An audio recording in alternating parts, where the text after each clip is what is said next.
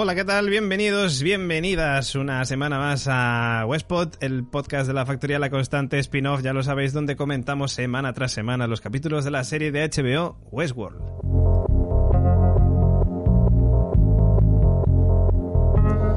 Y bueno, estoy saludando así con, pues con tanta iba a decir con tanta efusividad, pero no es la palabra que estoy buscando, es otra. Pero bueno, es que ya sabéis, eh, los que sois asiduos de este podcast, que hace unos poquitos días estuvimos haciendo un podcast repaso de la serie y teorizando sobre lo que nos cuentan o sobre lo que nos han contado los trailers que han salido de esta tercera temporada.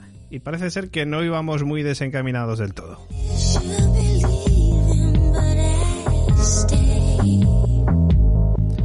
Ha comenzado una tercera temporada, pues eh, un tanto diferente quizás a lo que nos eh, tenía o lo que nos venía acostumbrando la serie, ¿no? Eh, pero sí es cierto que en esa escena post créditos ahí igual ya sí que pudimos volver a tener un poquito de esta familiaridad con todo lo que hemos conocido durante las dos primeras. Escena post créditos que por cierto pues al que no la haya visto pues que le aviso de que oye hay escena post créditos míratela y si no pues eh, para este podcast y te lo vuelves a escuchar en un ratito y te ves la escena post créditos que son nada unos minutillos de nada. Como siempre que nos habla David Moulet, escuchando de fondo el tema Dissolved Girl de Massive Attack, que parece ser es uno de los temas suenan en esta eh, que suenan en este primer capítulo de la tercera temporada, pero luego lo comentaremos eh, porque eh, yo no estoy, vamos, no estoy muy seguro, no, pero no me termina de convencer el cover que ha hecho Ramin Yawadi de este tema en concreto. Como decía, soy David Muley y tengo también a mis queridos compañeros y compañeras preparados para comentar este primer capítulo de la tercera temporada. Saludamos en primer lugar a nuestra compañera Gemma Yats. ¿Qué tal? ¿Cómo estamos?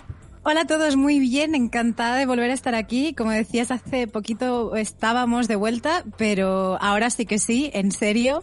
Eh, el Westpot ha vuelto porque mm, Westworld también ha vuelto con esta tercera temporada. También saludamos a nuestro compañero, el señor Oráculo. ¿Qué tal, caballero? Aquí estoy preparado para comentar un capítulo estupendo de inicio de temporada de Westworld. Ese, hoy, hoy, en el capítulo de hoy, al señor Oráculo lo vamos a llamar el hombre que susurraba a los anfitriones. Es que no puedo hablar alto. Por eso mismo.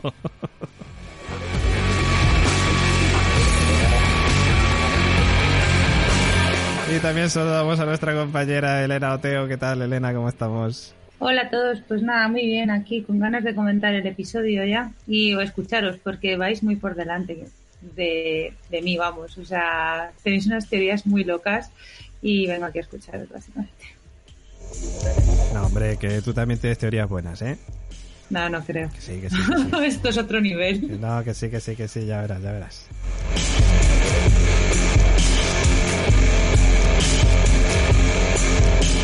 Bueno, y como siempre, pues eh, vamos a empezar, ¿no? Ya sabéis, vamos a comentar el capítulo 1 de la tercera temporada de Westworld, llamado eh, Parche Domine.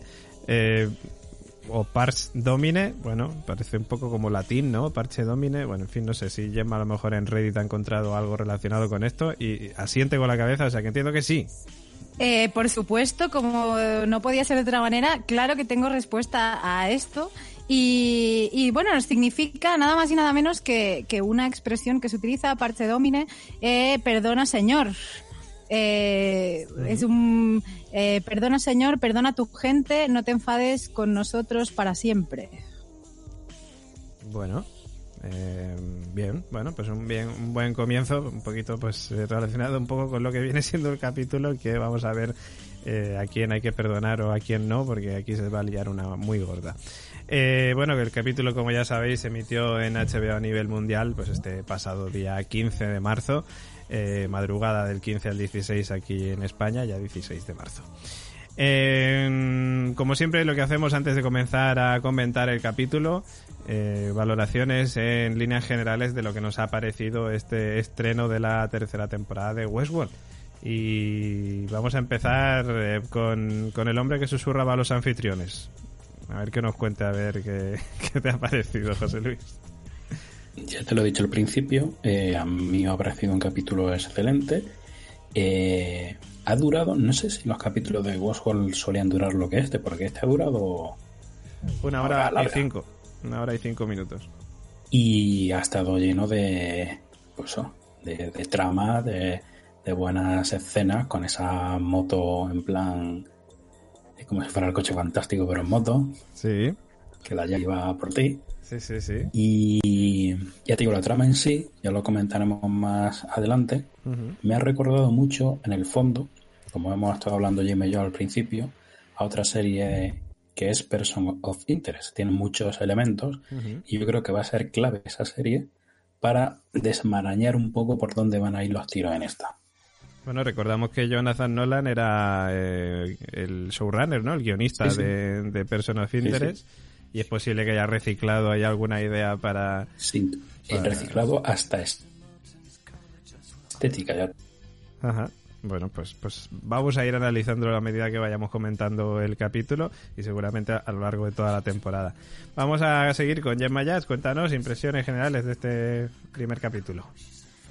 Eh, pues mira, la primera vez que lo vi, la vi dos, la primera vez a las 3 de la madrugada del domingo al lunes, eh, me pareció, me quedé a cuadros, tal cual. Eh, no sabía exactamente si lo que acababa de ver era Westworld, lo que me decía el señor Oráculo, mm, estaba viendo una, una continuación futurista de, de Person of Interest. Me quedé como muy desconcertada. Y sí que es cierto que viéndolo por segunda vez, me ha gustado y mucho, porque desde el minuto uno, eh, prestando atención a los diálogos y, a la serie, podemos volver a dibujar, a escribir y a teorizar con lo que nos están diciendo ya en esta primera hora y diez minutos. Bueno, y continuamos con nuestra compañera Elena Oteo. Cuéntanos impresiones generales de este primer capítulo. Hola, pues a mí, a mí sí me ha gustado mucho. Me ha gustado que empezara diferente a las otras dos temporadas. Pues eso de sin parques y como yo sostengo fuera de, bueno, en el mundo real y me ha gustado mucho. Lo que no me ha gustado ha sido eh, cuando vimos los, los trailers porque sí que me he esperado alguna, alguna cosa, así que la aparición de, o de Dolores y tal en algún momento no, no ha sido tanta sorpresa, así que seguramente no vuelvo a ver trailers nunca más. O sea, imagínate, eso es lo que no me ha gustado del, del episodio, lo demás todo, todo muy bien. Es que son cosas que pasan. Cuando te juntas demasiado con el señor Oráculo, al final acabas sabiendo todo lo que va a pasar y es como hacerte un auto-spoiler a ti mismo. pero, lo peor es que yo se le iba soltando a Pablo. Claro. Digo, y ahora va a aparecer tal. dice, pero ¿y por qué lo sabes? Digo, porque me he visto trailers. y, hemos debatido de ello, pero no me ha gustado. No me ha gustado ser esa Elena. Lo, lo voy a dejar. La Elena Orácula no, no, no te ha gustado. No. Bueno, bueno. Pues nada, a mí me ha gustado la verdad que mucho. Eh, lo he visto tres veces, eh, dos veces en castellano y una vez en inglés. Y tengo que decir que eh, la primera vez que vi el capítulo me dejó un poco frío en el aspecto de, ostras, es que creo que han cambiado esto tanto, creo que ha habido tan poca transición entre lo que veíamos antes en el parque y tal y esto, que, que no sé, me pareció estar viendo en algún momento una serie diferente. Pero luego es cierto que, claro, te pones a verlo una segunda y una tercera vez y te pones a analizar y a mirar bien y tal y dices, no, no, no, esto sigue siendo Westworld y aquí hay un montón de cosas que nos han colado en este primer episodio sin que nosotros nos demos prácticamente cuenta y que esperamos pues eh, descubrir o analizar por lo menos en el podcast de hoy. Eh, yo si os parece, pues nos metemos ya directos en el parque y empezamos a la review porque tengo muchísimas ganas de comenzar ya a comentar todo lo que nos ha deparado este primer capítulo de la tercera temporada de Westworld.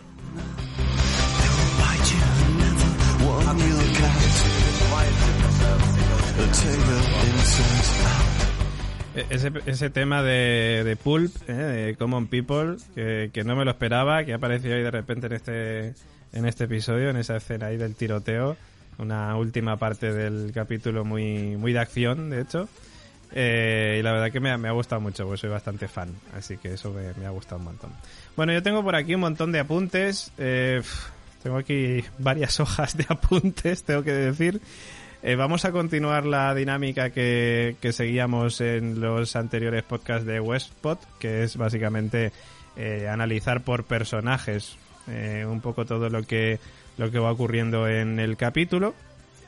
Y yo, claro, tengo que decir que, bueno, empezando temporada y estrenando también el nuevo opening, creo que el opening también se merece ser un personaje más de esta review para comentar algunos de los aspectos de, ese opening que bueno que ya hemos visto que evidentemente pues ha cambiado igual que lo hizo en la segunda temporada con respecto a la primera. Ha vuelto a cambiar. Y un opening en el que vemos mmm, lo que todo parece indicar o, o, más bien parece es muy parecido o en fin es que vamos a ver lo del pájaro volando hacia el sol y todo esto es un poco como la historia de Ícaro no eh, que no sé si estáis familiarizados con la historia de Ícaro, que era, bueno, básicamente, eh, si no me equivoco, la mitología griega, me parece que era, eh, que básicamente, bueno, lo voy a explicar así para que lo entienda todo el mundo. Un tío básicamente que se puso una ala, su padre Dédalo le puso unas alas así como de angelico para volar y el tío se iba acercando tanto tanto al sol que iba perdiendo las alas, las plumas y no sé qué y al final pues se acabó cayendo al suelo, así para entenderlo rápidamente. Pero a lo mejor Gemma tiene una explicación mucho más Reddit de todo esto. No, eh, voy, voy, más allá de Reddit. Eh, yo, eh, sin, sin recurrir todavía a ayuda externa, eh, cuando lo estaba viendo pensé simplemente en el simbolismo del águila, porque eh, lo que estamos viendo es un águila. Entonces, el águila siempre ha sido símbolo de, de libertad y de control. Mm, basémonos simplemente en la cultura estadounidense. Entonces, eh, control y libertad, yo creo que es lo que nos ofrece eh, esta dicotomía, eh, nos ofrece esta nueva temporada y nos viene ofreciendo un poco la serie. A mí, bueno, es evidente que no, no podemos dejar de teorizar y, es algo que en el Westpod, bueno, se convierte, ya lo sabéis, en un, ya, en un, problema, ya incluso para nosotros, porque no podemos dejar de ver cualquier detalle y decir, mmm, esto puede significar algo. Y en este caso creo que eh, no sé, vamos, no sé si, si esta eh, analogía sería, ¿no? O este símil, digamos, que hacemos entre eh, lo mostrado, digamos, las imágenes que se muestran en el opening y eh, la historia de Ícaro y ese intento de llegar al sol, puedan quizás tener que ver con, con la propia Dolores o con la propia humanidad, quizás. Eh, se puede se puede ver desde ambas partes, ¿no? Desde la propia humanidad queriendo llegar, digamos, a una especie de perfección eh, a través de esa máquina de la cual hablaremos luego y que, que, tengo de hecho preparada como si fuera un personaje más. Eh, tratar de llegar a esa perfección y al final quemarse en el intento o de la propia Dolores que trata de crear una sociedad, digamos, idealizada anfitriona al servicio de los anfitriones, de los robots, y que puede quemarse en el intento, ¿no? No sé, yo le veo esas dos posibilidades, ¿no? Luego, bueno, pues continúo diciendo más cosas. Eh, otra de las cosas que me pareció muy, muy, muy chulos es eh, dentro del opening vemos que hay muchos reflejos, ¿no? Seres humanos, bueno, esas, esas, esas escenas, ¿no? Que, que nos recuerdan mucho a, a este cuadro que del cual el nombre no recuerdo en el que parecía Dios y el y el hombre no tocándose el dedo. Es de la capilla Sistina. Es la capilla Sistina no sí justamente de Miguel Ángel. De Miguel Ángel. Pues bueno pues eso. Eh, yo es que de arte no tengo ni pajolera idea o sea que lo, lo, digo aquí tan tranquilo porque es que es así no no tengo ni idea.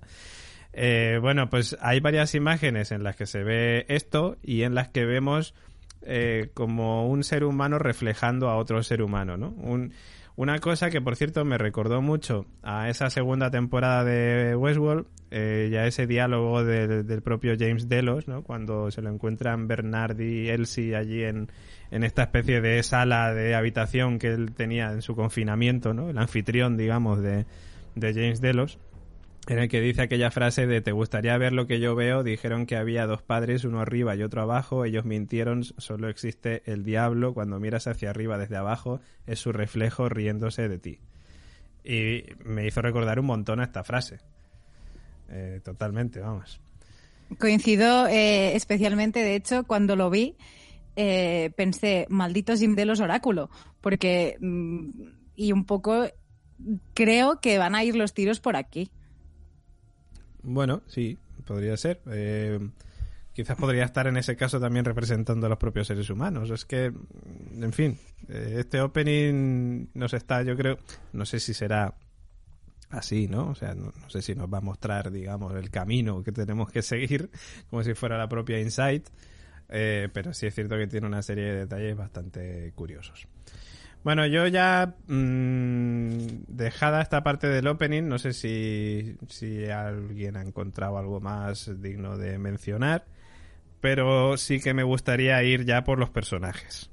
Y como decía antes, eh, al propio Rehoboam o Rehoboam, eh, creo que, o sea, lo he metido directamente como un personaje. Sobre todo creo que en este primer capítulo es necesario para ponernos un poco en materia para saber un poco de qué estamos hablando, ¿no? Y, creo que es uno de los platos gordos y lo vamos a poner así ya de primeras, porque, mm, como digo, creo que es una de las, eh, uno de los puntos básicos, uno de los puntos fuertes, uno de los pilares en los que se va a sostener un poco esta tercera temporada de Westworld.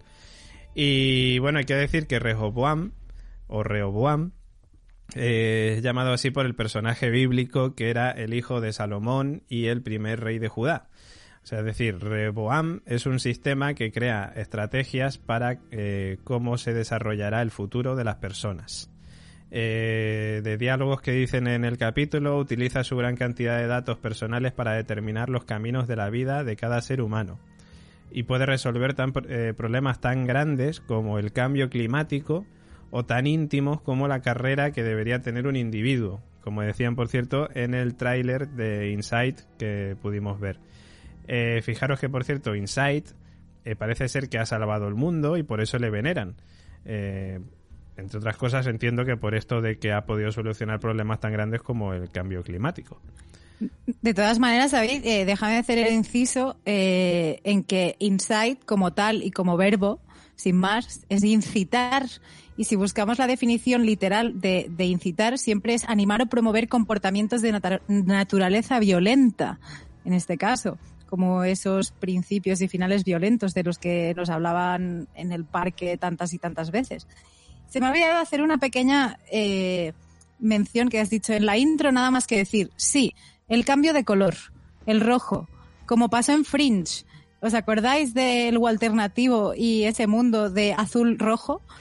Eh, otra vez y de nuevo eh, tenemos dualidad de colores, cosa que eh, nos puede indicar, como bien anticipábamos o teorizábamos en el podcast anterior, que estamos hablando ahora sí de un mundo real, pese a que mm, desde mi punto de vista al principio podía parecer, parecer extraño, parece que este color rojo nos puede indicar la salida a un mundo nuevo y puede que real.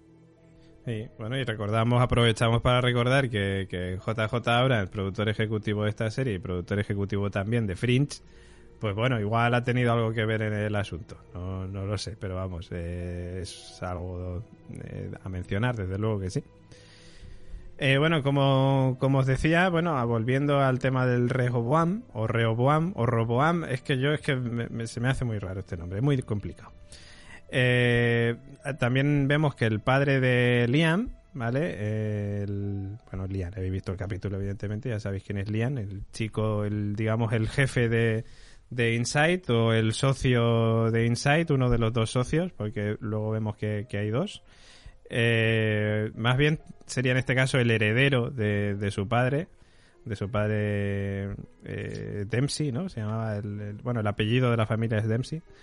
Y, mm, y bueno, el padre de Liam, eh, cofundador de, de, Insight, creó el sistema Rehoboam. Dice Liam, eh, mi padre pensó que el mayor problema eh, del mundo era el potencial no realizado, le dice a Dolores, y pensó que si se podía trazar un curso para cada persona se podría hacer del mundo un lugar mejor. todos los seres humanos tienen una especie de rutina Van al trabajo, a la compra, vuelven a casa, ven a sus amigos, viven en una especie de bucle, digamos, como los anfitriones. Y bueno, y esto nos pasa a todos, ¿no? Que tenemos una especie de rutina eh, que se rompe en algunos casos, pero que por lo general sigue, sigue teniendo, pues, pues, como digo, es una especie de bucle en el que vivimos, ¿no? Bueno, y más ahora en estos tiempos en los que nos encontramos cuando estamos grabando este podcast. Eh, eso podría explicar, por cierto, algo que luego comentaremos cuando vayamos a su parte, que es las escenas de Caleb eh, despertando, que por cierto lo iba a comentar luego, pero por hecho lo comento ahora, pero recuerda mucho a las escenas de Dolores en la primera temporada, despertando ya en la granja y viviendo su bucle, es un detalle. Em, luego vemos que, eh, de hecho, al principio del capítulo, que se ve esta escena con el circulico, con las diferentes divergencias que ya habíamos visto, por cierto, en uno de los trailers, eh, del cual hablaré también ahora a continuación, eh, que podemos ver, bueno, lo de divergencia en Beihai, China, anomalía detectada en Los Ángeles. Mm, yo entiendo que esto es una manera de ver. Una cosa es una divergencia y otra una anomalía. La divergencia yo creo que va asociada a Dolores y la anomalía es a nuestro colega de Breaking Bad. Eh, sí, porque de hecho la anomalía se produce en Los Ángeles. Y, y es justamente donde está donde está Aaron, Caleb, básicamente. Aaron Paul iba a decir. Que de hecho, como apreciación, eh, estamos diciendo que es Los Ángeles, pero justo antes de grabar hemos hecho una pequeña investigación eh, con los compañeros y, y, es cierto que las coordenadas que corresponden a Los Ángeles no corresponden a Los Ángeles, sino que corresponden, Elena. Eh, un sitio de China. Que no es Wuhan, ¿no? Por favor. Que no es Wuhan. No, la primera que la, la, ha buscado el señor Oráculo uh -huh.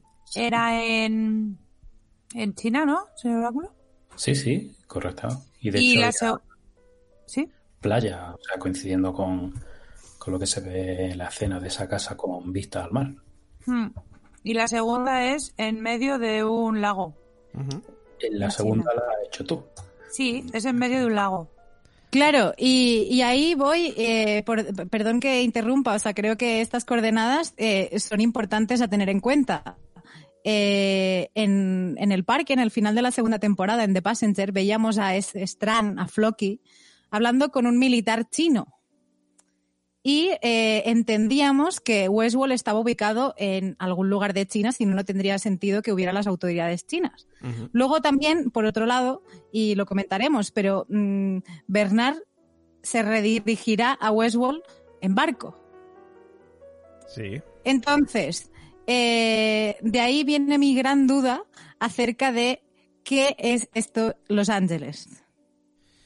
Eh, yo también tengo la duda, también si le sumamos a todo esto el hecho de que Arnold, si recordamos en uno de los flashbacks de la segunda temporada, le enseñaba a Dolores su casa, que por cierto es donde Arnold despierta, o entendemos que es donde Ar Arnold, o Bernard mejor dicho, despierta al final de la segunda temporada. Eh, y él decía que, que, había construido esa casa para estar cerca del parque. Eh, había unas letras chinas, de hecho, en, un, en uno de los restaurantes por los que ellos pasan por delante. Con lo cual sí que nos podríamos hacer quizás una idea de que, de que podía estar en China o de que podía estar en, eh, en alguna parte de Asia o quizás eh, o que el parque se encontrara en alguna de las islas de, del Oceánico, ¿no? Que, que, todo indicaría un poco esto, ¿no? Sobre todo por el final de, de este capítulo. Vamos a ver, señorita Oreo se le ha olvidado poner el signo. Son los ángeles. De acuerdo. Sí, la, no, ¿qué signo? el, ne el, el, negativo antes del menos 118. Ah, que no lo he visto. Jopetas, perdón. Pues entonces en Los Ángeles. En Los Ángeles. Fin de la teoría. Fin de la teoría. Ah, que no lo he visto. Vale, perdón. De todas maneras hay que decir que eh, uno de los edificios que se ven en, en ese flashback de, de, de, Bernard y, o de Arnold, mejor dicho, con Dolores en la segunda temporada, creo que se ve un edificio que, si no me equivoco, está situado en Los Ángeles. Pero vamos, que claro, que ver, pueden haberlo rodado allí, no, no significa que, que estén, digamos, recreando Los Ángeles. De hecho, la mayoría de este capítulo se ha rodado en Singapur y que, que, parece mentira, parecen decorados. No, no, no, son de verdad. O sea, ahí es, es la leche, aquello. Y, y, sí, sí. Bueno, de hecho, la última parte de la escena post-crédito fue rodada en Besalú, en, en Cataluña. Jo, pues yo pensaba que, estaba, que era CGI, ¿eh? No, no, pues... pues Increíble. Joder, pues habrá que ir a visitarlo cuando podamos salir de aquí. Sí, eso sí, cuando se nos acabe la cuarentena. A ver si nos dejan entrar. A ver si nos dejan entrar, eso también. Bueno, eh, vuelvo un poco a lo que os decía, a esta, bueno, a lo que, a lo que estábamos hablando, esta especie de círculo, ¿no? Este fondo blanco con este círculo negro que va mostrando esta serie de anomalías, divergencias, etcétera. Y vuelvo al tráiler que había sobre la cuando, cuando lanzaron, digamos, la fecha de emisión de, estreno, mejor dicho, de la tercera temporada. En ese tráiler podíamos ver algo muy, muy, muy parecido a esto, por no decir que era básicamente lo mismo, en el que se mostraban pues una serie de sucesos que van ocurriendo a lo largo de los años en el planeta Tierra. Eh, de hecho, comentaban el impeachment de Trump, eh, luego más adelante, no sé, ya no recuerdo en qué año, pero también hablaba de una segunda revolución rusa, en fin, varios eh, hechos, ¿no? Y uno de los que mencionaban era el año, el 17 de abril del año 2039, como el inicio del sistema Salomon eh, que si recordamos eh, la historia de, de Reboam, eh, era el padre de Reboam. Pues en el 2039, el 17 de abril de 2039, se inicia el sistema Salomon. Y, perdona que te interrumpa, David. te iba a dar paso. La, la, página web de Insight sabéis que normalmente abajo está el registro, ¿no? De pues derechos, servicio, contacto y como fecha de alta de, esa Insight está 2039, curiosamente. Eh, hago un pequeño paréntesis ah, con la review que estábamos haciendo la semana pasada, porque eh, siguiendo la cronología que efectivamente parece que es la correcta, empezando en 2015 y siguiendo para adelante, el tiempo presente, es decir, en la actualidad, eh, pasaba en 2052. Y en 2039 era acerca de la visita que hacía Will, eh, Will de negro, ya Will mayor, a Jim Delos en una de esas pruebas test en la que eh, conocíamos como espectadores que hacía siete años que había muerto. Para que nos ubiquemos un poco. Es decir, o sea, 2039, eh, o sea, es decir, Will le hacía varias visitas a James Delos. Una de eh, ellas la hace cerca de 2040, entre 2039 y 2040, pero Jim Delos había muerto en 2032, siete años antes de esa visita. Vale, es que mm, tenía la duda eh, y creía recordar que era el Will joven, el que le decía el de han pasado siete años. Entonces, por eso, de ahí surgía mi duda también, sobre todo porque, eh, a ver, si fuera el Will viejo, o sea, el, el hombre de negro, Ed Harris, eh, claro, estaríamos hablando de que si en 2039, pues no sé la edad que podría tener, pero que ya se le veía ya mayor, pues ahora en 2058, pues no sé. Eh, efectivamente, esa imagen ocurre con Will joven todavía, cuando ya le ah, veíamos mucho más envejecido. o sea, cuando ya era Will de negro. Por eso he hecho la apreciación. era Will de negro, pero no era Ed Harris todavía. Era Will. no, era, no era, el Men in Black. Sí. No era Men in Black, sino que era Will de negro en ese momento. De hecho, ya va vestido más oscuro. Will canitas con pelo todavía. Sí, Correcto. efectivamente. Will, estoy haciéndome mayor, pero poco a poco. Estoy pasando la treintena y perfectamente, digamos. O, bueno, dependiendo. Hay gente que le salen canas antes y a otros después, yo qué sé. no entres por ahí, continúa. No, básicamente no, Depende de la situación y de la genética. Bueno, básicamente eh, la cosa es que este tráiler nos muestra que en el 2039 se crea la... se inicia, digamos, el sistema Solomon. Eh, el 27 de febrero de 2058, eh, siguiendo este tráiler que comentaba, Em, en una ubicación desconocida hay un evento crítico. De fondo, bueno, durante ese tráiler se ve una voz que está hablando y pues cuando está llegando más o menos a esa fecha dice, ya hasta hace muy poco el sistema funcionaba, pero hay alguien a quien no hemos tenido en cuenta, a ti. Eh, esto puede estar haciendo referencia a Dolores o no lo sé, porque ahora, bueno, Gemma que está con el tema de las fechas, a lo mejor nos puede refrescar, si lo sabe, en qué eh, fecha se, eh, se produjo este eh, este problema en, en el parque, porque a lo mejor podría ser justamente pues este 27 de febrero de 2058 o en general, o que a lo mejor el 27 de febrero de 2058 nos indicara el momento en el que Dolores sale del parque. A ver, eh, el present day, el incident como tal, lo, ubicara, lo ubican o lo ubicaban en 2052, como os decía. Hay un, un lapso de mm, seis años entre este hashtag que también ha promovido HBO de eh, Welcome to the 2058. Entonces, eh, ahí tengo mis dudas y, si me permitís, voy a hacer un inciso temporal, como ya que estamos en el tema de las fechas. Eh, hay, varias, hay varios momentos en los que se dicen eh, momentos de tiempo. Eh, el incidente de Delos ocurrió hace tres meses. Bernard y no está lleva sin contactar con Dolores 92 días y tantos tiempos, o sea, tres meses. Y, luego hay un momento en el que se dice que Dolores ha conocido a Liam hace un mes.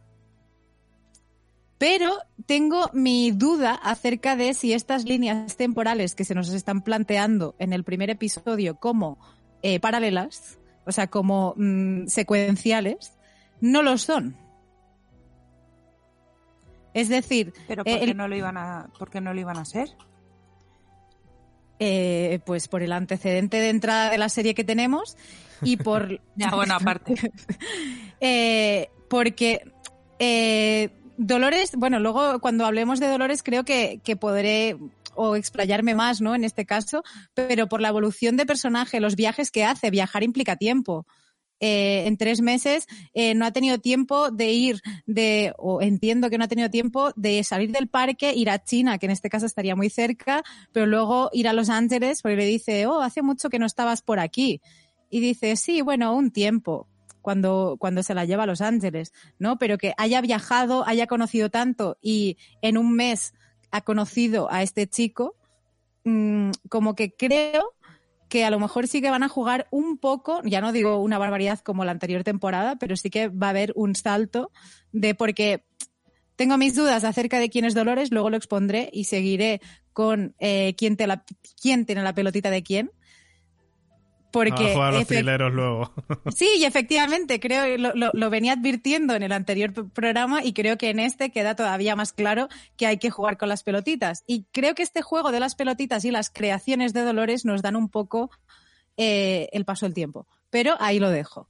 Vale, o sea, básicamente estás planteando la, la posibilidad de que no estemos viendo en orden cronológico los sucesos que han ocurrido en este primer capítulo de la tercera, básicamente. Eso es. Bien, vale, vale. Bueno, pues eh, nada, yo sigo. Eh, vuelvo un poquito a explicar un poquito el tema de la Biblia. En la Biblia, Roboam era el hijo del rey Salomón, ¿vale? Lo vuelvo a explicar básicamente por el tema de la creación del año 2039 con Salomón, Salomón, y ahora que sabemos que se llama Reboam, o bueno, en fin, Reboam, o Roboam, o en fin. Yo lo voy a decir como quiera cada vez, pero me entendéis. En la Biblia, Roboam era el hijo del rey Salomón, el famoso y sabio líder de Israel, que estaba unificado y poderoso bajo su reinado. Cuando Roboam se hizo cargo, en lugar de solucionar los problemas que su padre había creado, es decir, más o menos oprimir gente, entre otras cosas, eh, dice que será un rey cruel y controlador. Entonces la gente se revela y el reino se divide en dos. Eh, controla una porción, el reino de Judá, pero se establece un nuevo reino, el reino de Israel. Ese segundo reino está dirigido por un hombre eh, llamado Jeroboam, que estuvo en el exilio y regresó. Básicamente, eh, un rey sabio y controlador, Salomón, marca el comienzo de una era de riqueza y prosperidad, y ahí nos podríamos hacer el símil con el año 2039, con el sistema Salomón, en parte debido a su sabiduría, pero con una corriente subterránea de esclavitud. Su hijo Roboam no puede aprender de los errores de su padre y continúa tratando de controlar a la gente hasta que una rebelión, dirigida por un líder poderoso que regresó del exilio, divide el reino en dos. Es así como eh, se puede hacer, digamos, una analogía un poco con, lo que estamos viendo en esta, digamos, línea del tiempo que nos han mostrado de, de Westworld. Eh, así como el liderazgo de Insight se ha pasado de padre a hijo en la familia Dempsey, tiene sentido que la construcción de Salomón del sistema podría haber sido reemplazada por una construcción de Reboam. Eh, pero el nombre sugiere que si bien el sistema de Salomón podría haber dado paso a una era de paz mundial, las cosas se pondrán o se, pondrían un poco más difíciles en la generación del Roboam. Eh, básicamente voy a ello porque en, esta, en este tráiler que comentaba antes, esa era de paz, digamos, eh, podría... Nosotros vamos viendo guerras en momentos convulsos, como digo, la revolución, eh, la segunda revolución rusa, eh, y parece ser que a partir de la creación de Salomón en 2039 la cosa para, no se producen sucesos, digamos, de, impacto, eh, pero en 2058 la cosa vuelve. En 2058 está otra vez, o sea, está en este caso Robam. Eh, y si atendemos a esa frase de, todo funcionaba bien, pero no contábamos contigo, eh, puede ser que se esté refiriendo a, a Dolores, quizás. de hecho, Liam le comenta a Dolores que no controla el Reboam y, bueno, y como quien dice, tampoco Insight. Claro, eh, ahí es un poco lo que a mí me escama de la cagada de Dolores. O sea, parece que Dolores lo tiene todo planeado. O sea, durante todo el episodio vemos que lo tiene todo matemáticamente calculado que recurre a una ayuda de lo que parece una inteligencia artificial llamada, le llamaré Samaritan, que me parece mm, bastante guiño a lo que estamos hablando. Y eh, por algún motivo, esto ha fallado. O sea, es decir, le han dado una información, está usando una información no veraz ya que ni él controla y el socio de su padre eh, hizo adrede que, le sacaran del proyecto. Dice, yo soy un asalariado y punto, me gasto la pasta y hasta luego. Pero, por otro lado, tampoco entiendo la entrevista que tiene Liam con una que parece jefaza, que le comunica que ha podido ser violado. Es como la, asistente, entendemos, del socio del padre, ¿no? Claro, eh, luego ya sabremos. Y salía Guardianes de la Galaxia. Vale. Eh, pues bien por el dato. Eh, no, o sea, a mí me, extrañó esto, es decir, parece que le tienen, le dan cuentas a él, pero a su vez mm, que sepamos ni pincha ni corta. Pero a ver, pero esto se puede ver también en la vida real, o sea, el tío es un fantasma, es como quién es el director de Monsanto, nadie lo sabe es un tío que nadie sabe quién es, pues aquí es lo mismo. Entonces también por eso se entiende que la inteligencia artificial que está ayudando a, Dolores tampoco lo sepa, porque en realidad basa sus acciones en datos. Y si es un fantasma y no, tienes ningún, o sea, no estás en esos sitios, no, no tienes datos, pues no, no sabes. O sea, lo único que sabes por lo que puedes leer en internet y tal, es que eh, es un, el, PLL, es el PLL Liam y ya está, porque eso es lo que está sobre el papel. Entonces, por eso Dolores falla. Eso, va a encajar. Eso va a encajar con algo que quiero comentar luego en la parte de Caleb, por cierto. Y es que eh, hay, parece ser, un dispositivo. Bueno, por, lo que parece, eh, Insight está al tanto de todo. Sabe todo, básicamente. Está pendiente de todo el mundo. Sabe la vida de todos y sabe lo que van a hacer y tal. Pero hay un momento, eh, luego, la, o sea, hago esta pequeña parte de Caleb porque, porque creo que viene bien muy a colación con lo que decía Elena. Eh, y es que hay un aparato que lleva la compañera de Caleb, eh, que es la, la chica esta, la, la, negrita con el pelo rubio. O Ash o G. En internet te dice, cuando Caleb conoce a Ash y a mm, G. Ash. Eh, creo que es Ash Ceniza. Ash, el personaje de Lena White, para entendernos. Eh, pues ella lleva un aparato eh, que la hace ser como invisible para, la gente. Porque de hecho el, Caleb le dice, oye, que no quiero que nos vean mucho tiempo juntos y tal. Y ella dice, no, no, tú tranquilo, que yo llevo el aparato este, a mí no me ven, soy invisible y encima les puedo poner música. ¿Para la gente o para el sistema? Para el sistema, para el sistema, para el sistema. Entonces, claro, puede ser quizás lo que decía Elena, ¿no? Que ese socio eh, del padre de Liam eh, esté utilizando quizás esta tecnología para ser, digamos, invisible en este sentido y que por eso Dolores no sepa nada de este tío y por eso tiene que buscar información y pedírsela a Liam directamente, porque no hay información de él. Claro que luego sabremos quién es. Efectivamente, que tiene un nombre, que lo dicen después, que es... Eh, tengo por aquí. Lo tengo aquí apuntado. Serac.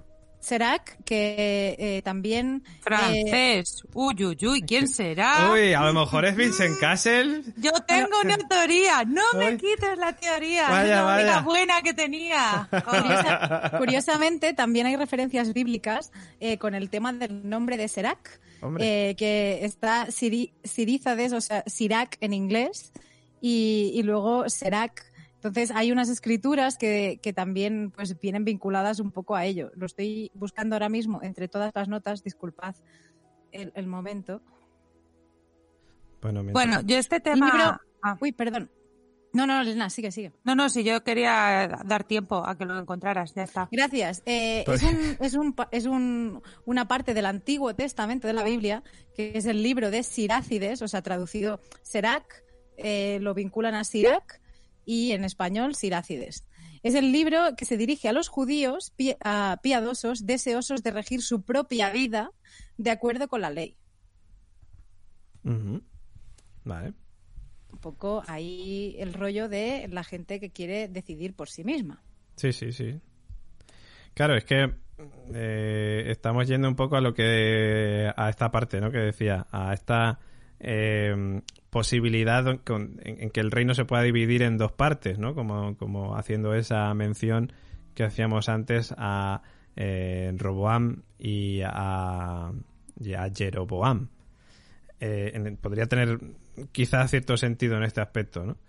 Eh, como decía antes, eh, Liam le revela a Dolores que él realmente no lo controla, que en realidad no sabe ni siquiera realmente lo que hace, y a veces dice que desearía apagar todo este asunto y matar a Roboam, ¿no? Pero dice, claro, que él, no tiene el control sobre la máquina y que nunca lo ha tenido. Eh, que después de la muerte de su padre su compañero le excluyó del sistema, que ha tenido acceso a las capas externas, pero nada más profundo. Y dice, nadie sabe lo que está haciendo el sistema, aparte de su arquitecto original, que entiendo que, el, arquitecto, original es el socio del padre, o sea, que es el propio Serac, ¿no? Puede ser, pero yo ahí eh, tuve un momento de pensar, si nadie sabe lo que hace el sistema, es que a lo mejor el propio sistema es independiente.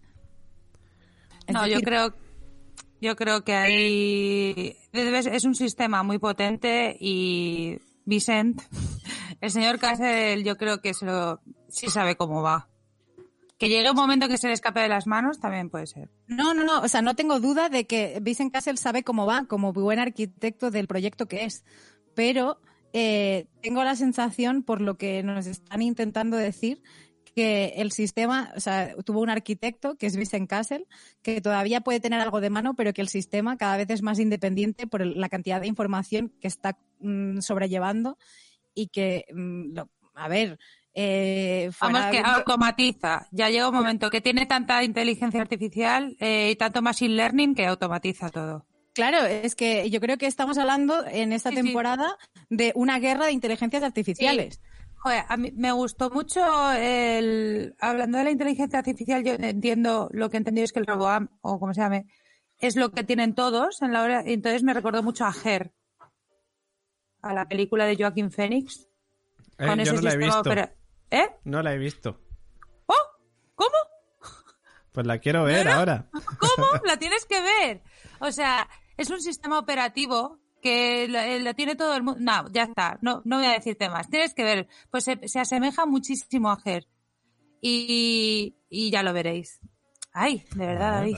Pero es que eh, yo creo que es muy difícil, David, que seguir con ahora ya abiertos como casi todas las líneas, o por lo menos las líneas que tenemos abiertas, no parar en detalles que se nos han ido planteando en otras líneas. Es que yo iba a ir a eso, de hecho.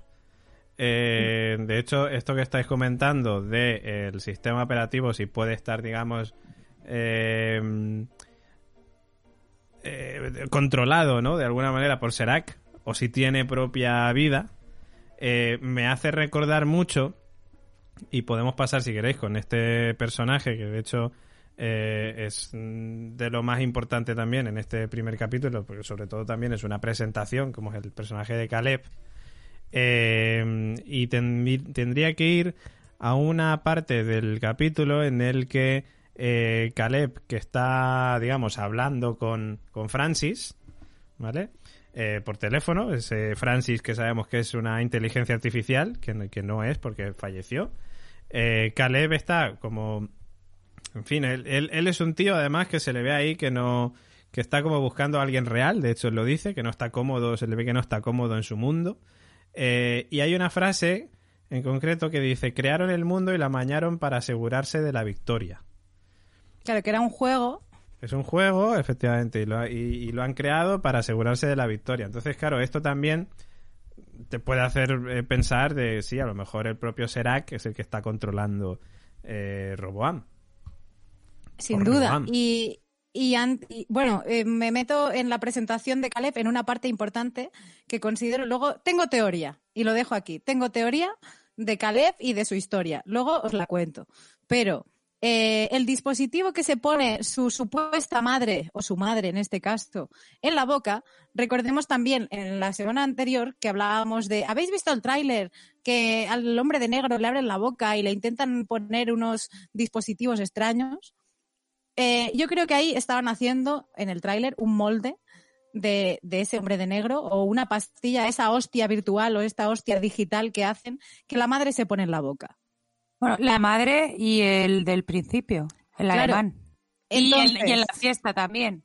Claro, eh, yo lo que creo es que luego, eh, en ese momento que están en el hospital, eh, Caleb cuenta que, como que Francis le hace ver, dice, ¿y tú sigues usando eso? Dice, no, no me hace falta para, para distorsionar la realidad o para, para sentirme mejor, ¿no? Le, habla del implante. Claro, le habla del implante. Yo deduzco eh, que a, lo mejor ese implante puede ser eso, que eh. usan y que esto distorsione tu realidad. Yo lo entendí parecido.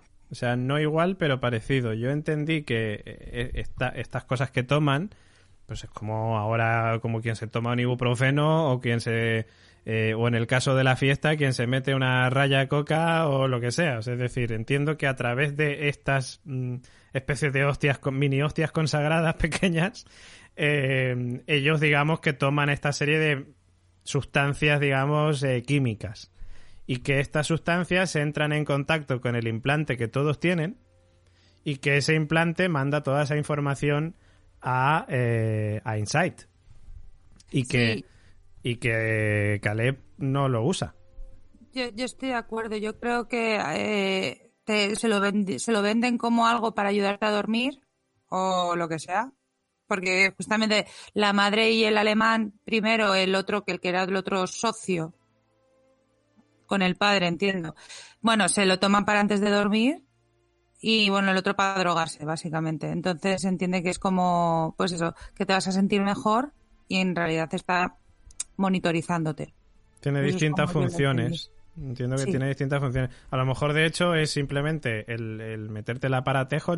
de hecho, el alemán que sale al principio del capítulo, él se, eh, se mete la, la, mini hostia consagrada esta y luego en, en la tablet te pone así como un sueño profundo de seis horas, no sé qué, placentero y tal. Es decir, a lo mejor tú puedes elegir qué efectos quieres que tenga eso y eso se pone en contacto con el implante que tienen todos para que se lleve a cabo. Y entonces entiendo que por eso que Caleb no tiene, no usa ese implante, o sea que lo tiene, pero que no lo usa. Me puede valer, me puede valer y, se me ha ido la olla. Ah, muy bien. Es que tengo, no, es que tengo un montón de cosas vinculadas a esto, o sea, de, de a Caleb y, a, pero claro, o sea, no hemos definido el personaje de Caleb. Caleb es un ex soldado, o sea, de, porque a lo largo de sus conversaciones con, con Francis, con esa voz que tiene nombre, descubrimos que es un ex soldado. Eh, que habla con él en pasado, dice, cuando modernizaron el ejército con algoritmos, dijiste que todo cambiaría. Y luego dice, pero siempre decías, vale, habla en pasado, sabemos que tuvieron un pasado común, pero que ya no está. Y eh, el implante lo que hace es pulir imperfecciones. Bien. Eh, dice, las esperezas, Caleb, dice, sirven para agarrarte. O sea, dicen, sirven, me sirven de agarre. O sea, como que él también está siendo un poco disidente, intenta tomar conciencia, igual que, que, que, pareció, o sea, que pasó con los hosts en su momento, de tomar la conciencia. Yo creo que él también está haciendo un ejercicio de toma de conciencia de, su vida real, más allá de todo lo que está orquestando para mí lo que hace Insight es conocer cómo funciona cada uno de los personajes o de, los humanos o de los no humanos y alterarles el entorno y hmm. para que ellos vivan de una manera controlada, porque al final funcionan con una tecnología idéntica a cómo funcionaba el parque de Delos, que era almacenar información para condicionar los comportamientos. O sea, haciendo un símil con Dolores, Caleb sería el Dolores de este mundo. O sea, es decir, un mundo en el que Insight controla, digamos, a todo el mundo, o sea, a toda la gente, y Caleb, digamos, que está fuera de ese sistema. Él no quiere utilizar el implante y él quiere vivir su vida, digamos, a su manera, o sea, libre. Y quiere conocer, por eso cuando dice quiero conocer a alguien real, se refiere a alguien que no esté, digamos, sujeto a todas las decisiones que Insight toma por ellos. Claro, pero eh, algo quiere ser libre y, también sabemos por una conversación cuando van a la discoteca, despejar la discoteca donde está el tío este en bolas, que totalmente drogado, sabemos que estuvo en la cárcel. Porque dijo, no, cuando, como cuando salimos de la cárcel, tal. Pero a mí lo que me ha escamado más y por lo cual me veo capaz en este primer episodio de lanzar mi teoría así a la piscina y el vacío. ¿Que te ponga música también o...? No, no, no, yo voy más por si acaso. Yo siempre la tengo preparada, ¿eh? Por si acaso, yo siempre está preparada la música. Eh, pues mira, dale. ¿Sí? ¿Le doy? Venga, va, le doy. Dale. Venga, va, le damos, que hace tiempo que no la ponemos, hombre, claro que sí.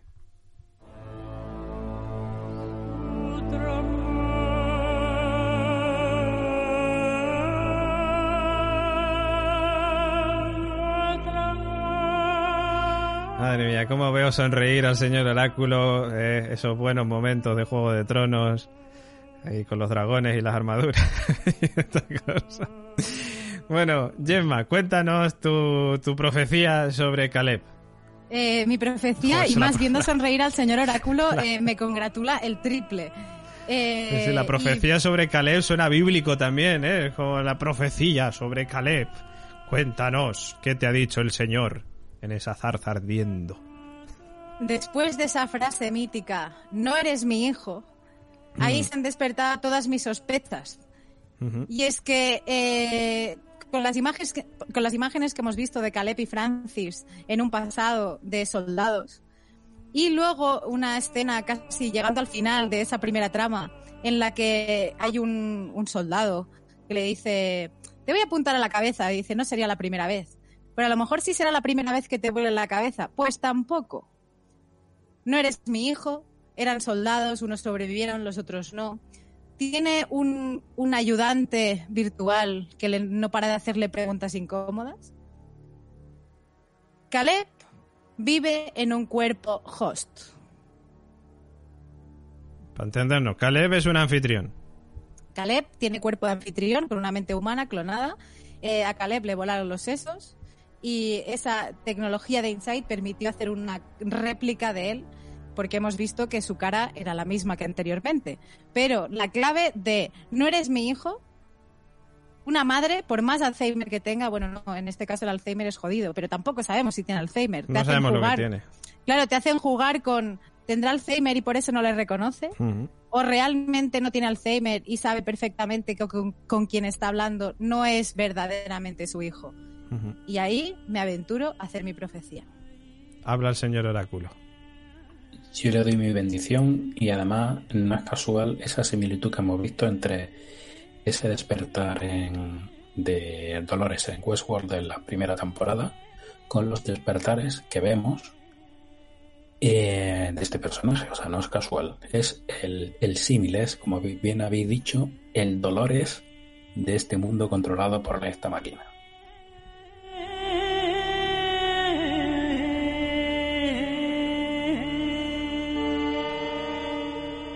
Bueno, pues, eh, pues eso, pues ahí está, ahí lo teníamos, ese momento profecía, eh, además apoyada por el señor Oráculo, lo cual le da también incluso más validez, porque ya sabemos, el señor Oráculo, pues es, es así, es, es, es Jonathan Nolan, eh, él tiene la bolita de Jonathan Nolan dentro de su cuerpo de anfitrión.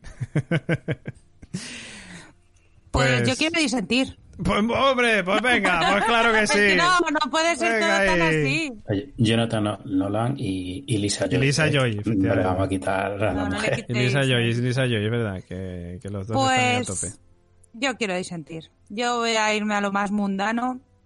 Lo primero, no, no me gustaría que, o sea, no voy a decir que no lo es porque es una teoría bastante buena, tengo que reconocerlo. Pero por un lado, no me, no me gustaría que fuera un host por el hecho de que necesitamos tener como espectadores la visión de una persona como nosotros. Y Caleb es la persona perfecta para hacerlo. Luego, eh, lo de la madre, yo lo entiendo de que cuando, cuando murió Francis y cuando dispararon a, a Caleb, bueno, o le dispararon en algún momento, se perdió su esencia total y se quedó allí. Como ha pasado con mucha gente después de la guerra, como por enfermedad postraumática. Eh, ah, me, eh, me parece una genialidad el hecho de que utilicen al Franci- a Francis como, como, como terapia, porque justamente hace unas semanas apareció que se estaba probando la, eh, con realidad virtual eh, que haya personas que hayan perdido a gente que podría ser terapéutico. Algo en el que yo también disiento y porque al final no le dejas escapar. Por o cierto, por mucho que diga que sí. mini cosa, como en Black Mirror. Como en Black Mirror también iba a decir, justo, justo. Y eso, y aparte, ya acabo, Gemma, eh, lo, eh, necesitamos que Dolores eh, se fije en que no todo Dolores o quien sea esa persona cree, bueno, da igual, la bolita que sea, que hay que dar algo del ser humano bien y Caleb tiene que ser uno de eso, porque al final, entonces si al final todos son hosts, pues vaya mierda de volver al inicio de la primera temporada otra vez. Necesitamos que la para yo yo yo no. O sea, no necesitamos, necesito que la serie avance. Y, y no puede ser. Voy, Gemma, voy. Es que no, Es que, puedo. es que no, no, puede, estoy no puede no, es que no, estoy como- No, es que estoy viendo al señor Oráculo, o sea, de mi conversación de lenguaje no verbal va contra Ya, el señor Oráculo, no contra usted. Bueno, pues eso, que no me, pare- no me parecería un avance el que al final nos llegaran con una sorpresa y decir que Caleb es un host.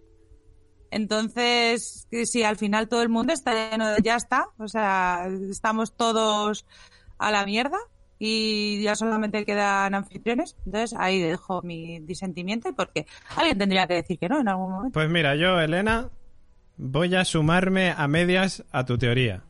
Bueno, Ah. me vale, me vale. Voy a sumarme a medias a tu teoría porque, porque sí, porque me convence más. O sea, me convence más eh, a nivel guion, digamos. A nivel guion, eh, tenemos que tener algún humano. Es decir, tenemos que representarnos. Es que en quién te fijas. Claro. O sea, tienes a Maeve, tienes a, bueno, que eh, es que el- los únicos humanos son malos.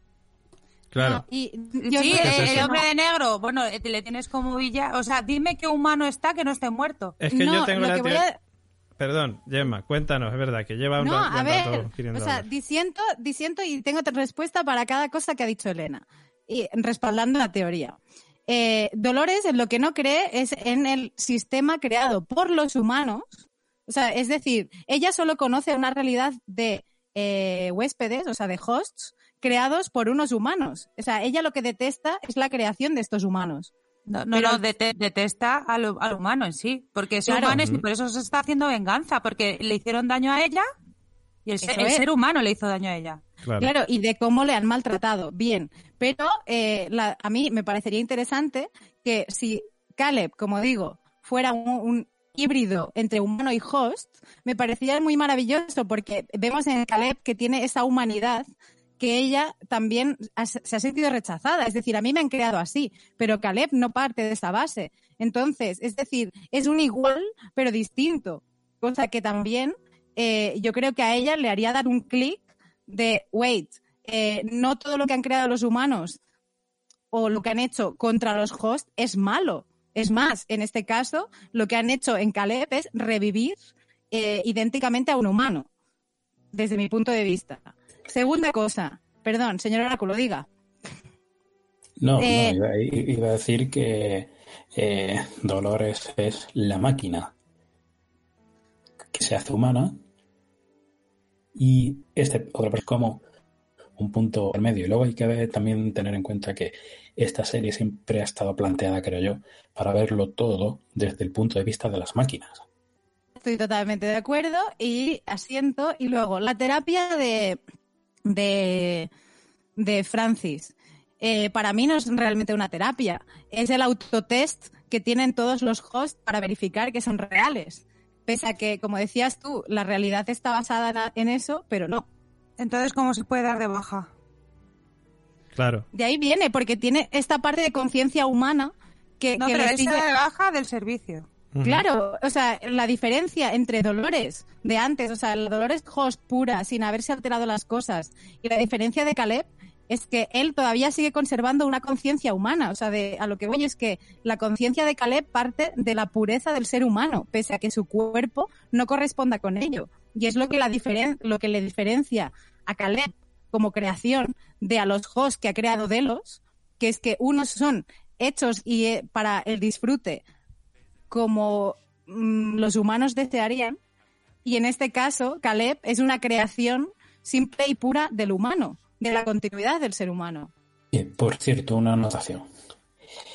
Mm, cuando hemos buscado las localizaciones, eh, esa localización de Los Ángeles, mm, hemos dicho, bueno, es está asociada a este personaje de. Es que siempre le digo el de, el de Breaking Bad. Eh, pero la localización es un parque. O sea, cuando la hemos buscado, la localización es un parque. No sé si tiene algo que ver que él cuando, cuando se da de baja el servicio, de esa manera tan sencilla, eh, tiene que ver con que esa, esa anomalía que está en la máquina es precisamente la de ese parque cuando él se da de baja el servicio. Es que no sé si es casualidad que la localización sea un parque. No, nada es casual, nunca.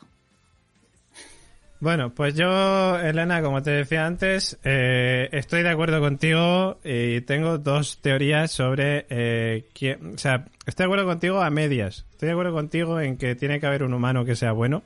Eh, estoy totalmente convencido de eso. básicamente por eso, por guion. Porque sí, nos están mostrando el punto de vista de los robots, todo lo que quieras pero somos humanos y queremos siempre algo que nos represente un poco de alguna manera. Yo creo que tiene que haber un humano que, sea bueno en ese aspecto y que, y que no sea como el resto. Creo que Caleb tiene papeletas para hacerlo, pero de hecho no me... Eh, no, no me mm, descuadraría mucho si ese humano fuera eh, Will. Básicamente porque Will eh, seguíamos dudando con es un anfitrión o no es un anfitrión. Sabemos que en algún momento llegará a ser un anfitrión o llegará a ser una bolita, una conciencia humana dentro de un anfitrión. Pero nosotros también decíamos que eso era en, el futuro, cuando estaba ya todo destrozada la forja. Entonces yo no descarto que en algún momento de la serie haya, y ya lo dije esta teoría en la segunda temporada, pero la vuelvo a repetir, dos Will. Un Will eh, anfitrión y un Will eh, ser humano. Un ser, un ser humano. Y hemos visto que Will además ha tenido una evolución, digamos, durante esta segunda temporada. Eh, que bueno, que evidentemente pues sí, están hechos muy graves como el haberse cargado a su hija, pero que quizás todas esas cosas hayan podido cambiar de alguna manera a Will y que Will pueda volver a ser el Will bueno que era al principio. Entonces, ah, yo estoy convencido de que un humano bueno habrá y que los dos que tienen más papeletas son Caleb y Will.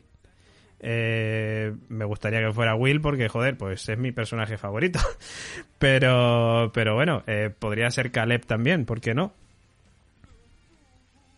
Ahí lo dejo. Que estaba diciendo que la posibilidad de que haya dos Will se puede dar porque ya lo hemos visto en este episodio con Tommy Flanagan. Claro.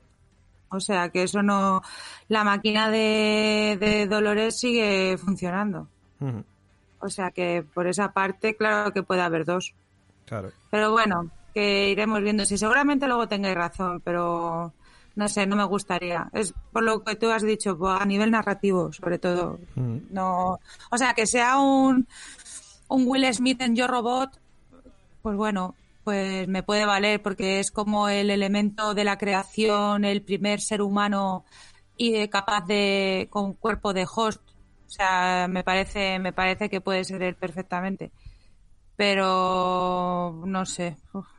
Bueno, ya veremos, a ver si me voy convenciendo un poco más. Vamos a ver, vamos a ver. De todas maneras, a ver, hay, hay una serie de elementos que evidentemente están presentes en, muchas tramas, o en la mayoría de las tramas, que siempre tiene que haber eh, un yin y un yang, ¿no? Un, eh, héroe y su némesis, ¿no? Su villano.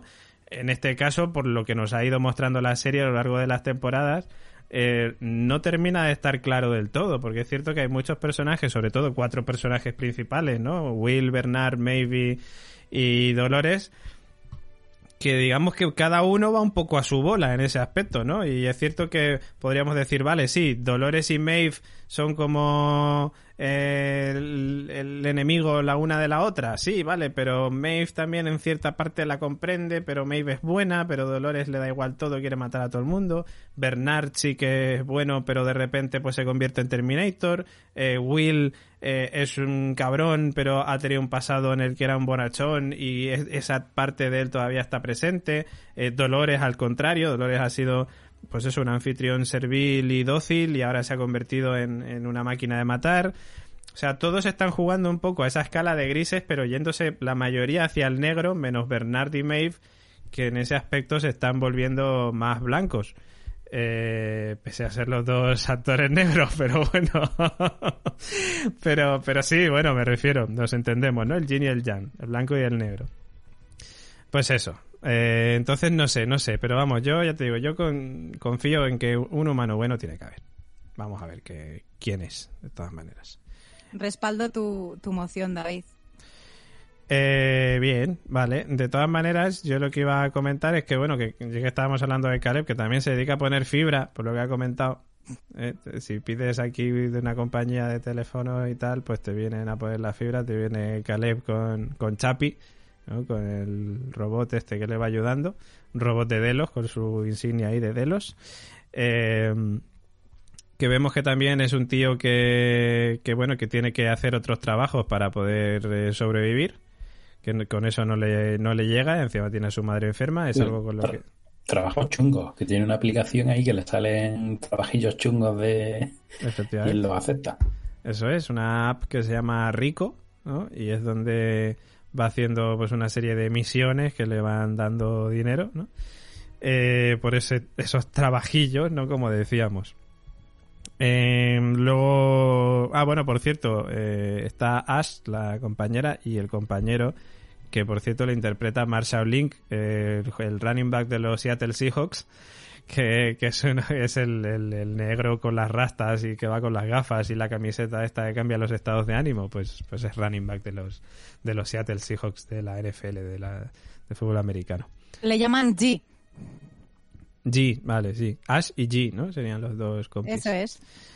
Eh, bueno, y básicamente vemos que también, como decía antes, Caleb es eso, que no está cómodo en este mundo, está siendo además víctima del algoritmo de Insight, por, por, lo que se puede deducir sobre todo por ese momento en el que él trata de, de conseguir el trabajo pero no lo cogen, cuando hablan del tema de la, la conversación de la meritocracia, o sea, es decir, Insight está eligiendo a los, eh, a los a los mejores perfiles, digamos, para cada tipo de trabajo y tal, y eso, digamos, le excluye a él de alguna manera, o sea, él se siente excluido también por, por Insight.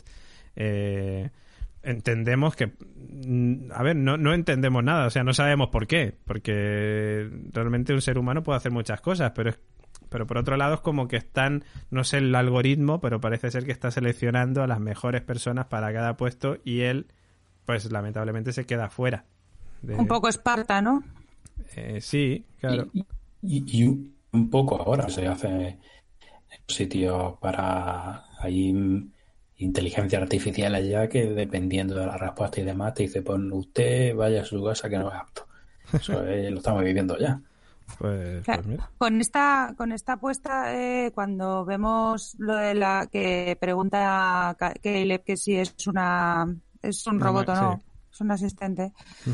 Vamos viendo también hasta dónde llega hasta dónde llega eh, la empresa esta, porque recordar que bueno, yo decía en el otro en el primer en el 3x00 que podía ser un, una competencia de Delos, pero nada más lejos que la realidad, o sea, es pues hostia, no sé cómo decirlo, o sea, es como si es, es, un, es una fusión entre Apple y Microsoft, pues todo eso que maneja todo el mundo.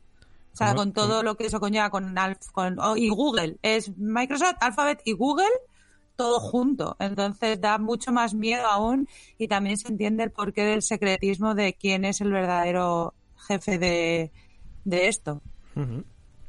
Eh, de hecho, también vemos con esa pregunta que hace si es un robot o si es una persona en la llamada de teléfono, como Caleb también por otro lado está eh, ya no solo demostrando que está en contra de Insight, sino demostrando que está en contra de la inteligencia artificial y de los robots. Es como mm, en fin, o sea que entiendo que sí, que comparte su trabajo con el, con el robot que tiene, pero, pero no le veo, digamos, como quien dice, muy a favor de la, de la tecnología. Es, un poco una persona que no quiere sentirse atrapado por, por toda esa red que les está eh, dirigiendo sus vidas y, y, en su caso haciéndosela menos buena, ¿no? En este aspecto.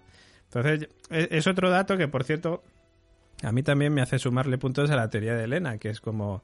Eh, no le veo tan a favor de, la tecnología en ningún aspecto como para decir, joder, eh, soy un soy un androide, ¿no? No, sé, no sé.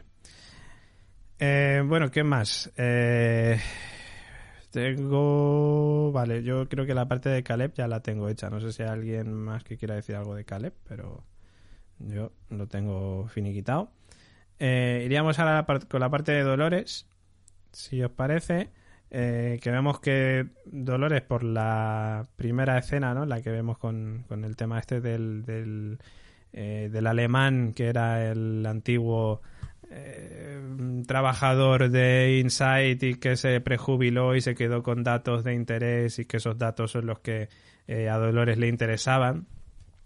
A mí no sé si, si eso lo que me dice es eh, esa información sobre Liam eh, Dempsey la ha conseguido a través de este tío alemán. Por, por orden cronológico en el capítulo podría ser, pero si jugamos con las con las épocas, pues igual ya sí que podría, podríamos perdernos un poco, pero quizás por orden cronológico, si tenemos en cuenta que, eh, pues eso, pues que Dolores lo primero que hace o de las primeras cosas que hace una vez que sale del parque es eh, ir a buscar a este tío o que busca a este tío antes de conocer a Liam, puede ser que eh, gracias a este tío tenga la información de Liam. David. Pero. Ah, perdón. No, no, no, Elena, sigue, sigue. Pero no sería un poco. ¿Y crees que hubieran tardado un mes en ver esa. en esa. esto? Yo no creo que tardarían tanto. O sea, se supone que han visto la, la, tía esta cuando va a Liam, ¿no? La, la primera mano de, llamémosle, dicen, eh, le dice que está viendo intrusos dentro del sistema. ¿Tú crees que tardarían un mes? ¿Qué es lo que se supone que ha conocido? Yo es que creo que en dos días como ah, mucho. Vale, ¿Entiendes lo que quiere decir? Sí, que no estabas. Perdón, es que me he explicado un poco mal. o sea, claro, que yo dudo que en, cuanto ella coge los datos, yo creo que no. Eh, y ya empieza a buscar información. Eso ya es que están entrando dentro del, del servidor de. Es que no me acuerdo el nombre de la bola esta. De, de Robo, Reboham. De Reboham. Pero dudo que sabiendo la, lo, lo, lo, increíblemente potente que es, dudo que tardaran tanto en verlo y que a Dolores le hubiera dado tiempo a encandilar a este hombre y tal, no sé qué. Podría ser. Entonces, por eso el juego este de tiempos es complicado. Además, ella creo que acaba de llegar de viaje cuando queda con él. Entonces, creo que está ha, ha ido ponte, mi idea es, ha ido, ha llegado de California, ha ido a Google, bueno, primero ha visto qué está pasando, qué, qué es esto, tal, ha ido a Google y le ha dicho, a ver, ¿quién es el jefe de este? Uy, un filántropo, perfecto. Voy a ir a conocerle y me lo voy a ligar. Mientras tanto, voy a conocer más de la empresa. Coño, un alemán que se ha pirado. Pues voy a su casa, encima es un maltratador y me acuerdo de él. Perfecto. Encima me he leído su libro donde Logan. Guay. Y me he ido para allá, le he matado tan pim pim pum pum. Ah, bueno, en el libro aparecía, claro, la información que tenía de él. Y mientras tanto se ido trabajando al otro. Y ya está. Eh, pues yo iba a preguntar eh, eh, de, qué dolores um, hablábamos. Y básicamente por un detalle bastante relevante que creo que no es casual ya que ha salido en plano y como bien me enseñó el señor Oráculo cuando te lo muestran más de dos veces, fíjate en ello, es el pendiente que lleva Dolores en una de las orejas, que es como los del cuento de la criada, y que no todas las Dolores llevan. La Dolores del principio cuando va a la casa de China al, inicio, antes de los créditos, esa Dolores en el pendiente izquierdo, en la oreja izquierda, no lleva pendiente. Pero la Dolores que está ligando con Liam, sí lo lleva. De nuevo. a lo mejor ahí se ha pasado un tiempo. La Dolores que no lleva el pendiente es que acaba de llegar de California porque se ha leído el libro del tío ese Eh, y se acuerda que- de él. Eso es lo que Y ya yo. cuando se ha establecido, yo creo que el pendiente es cómo tiene contacto con la inteligencia artificial. Eso es lo que a mí me ha dado a entender. Entonces, por eso el primero no tiene, pero luego sí que tiene. Recordemos también que, no recuerdo ahora mismo el pendiente, tendría que revisarlo, pero en Fringe, en el mundo alternativo, tenían ese pendiente comunicador también. Creo yo recordar en la oreja, no sé. Corregidme si me equivoco. Claro, yo tengo mis dudas acerca de el pendiente comunicador o el pendiente de identificador de dolores. Pero tú, ¿cuántas dolores crees que hay? Yo ahora mismo veo dos. ¿Y que se intercambian las bolas? No, no se intercambian las bolas. ha sonado fatal.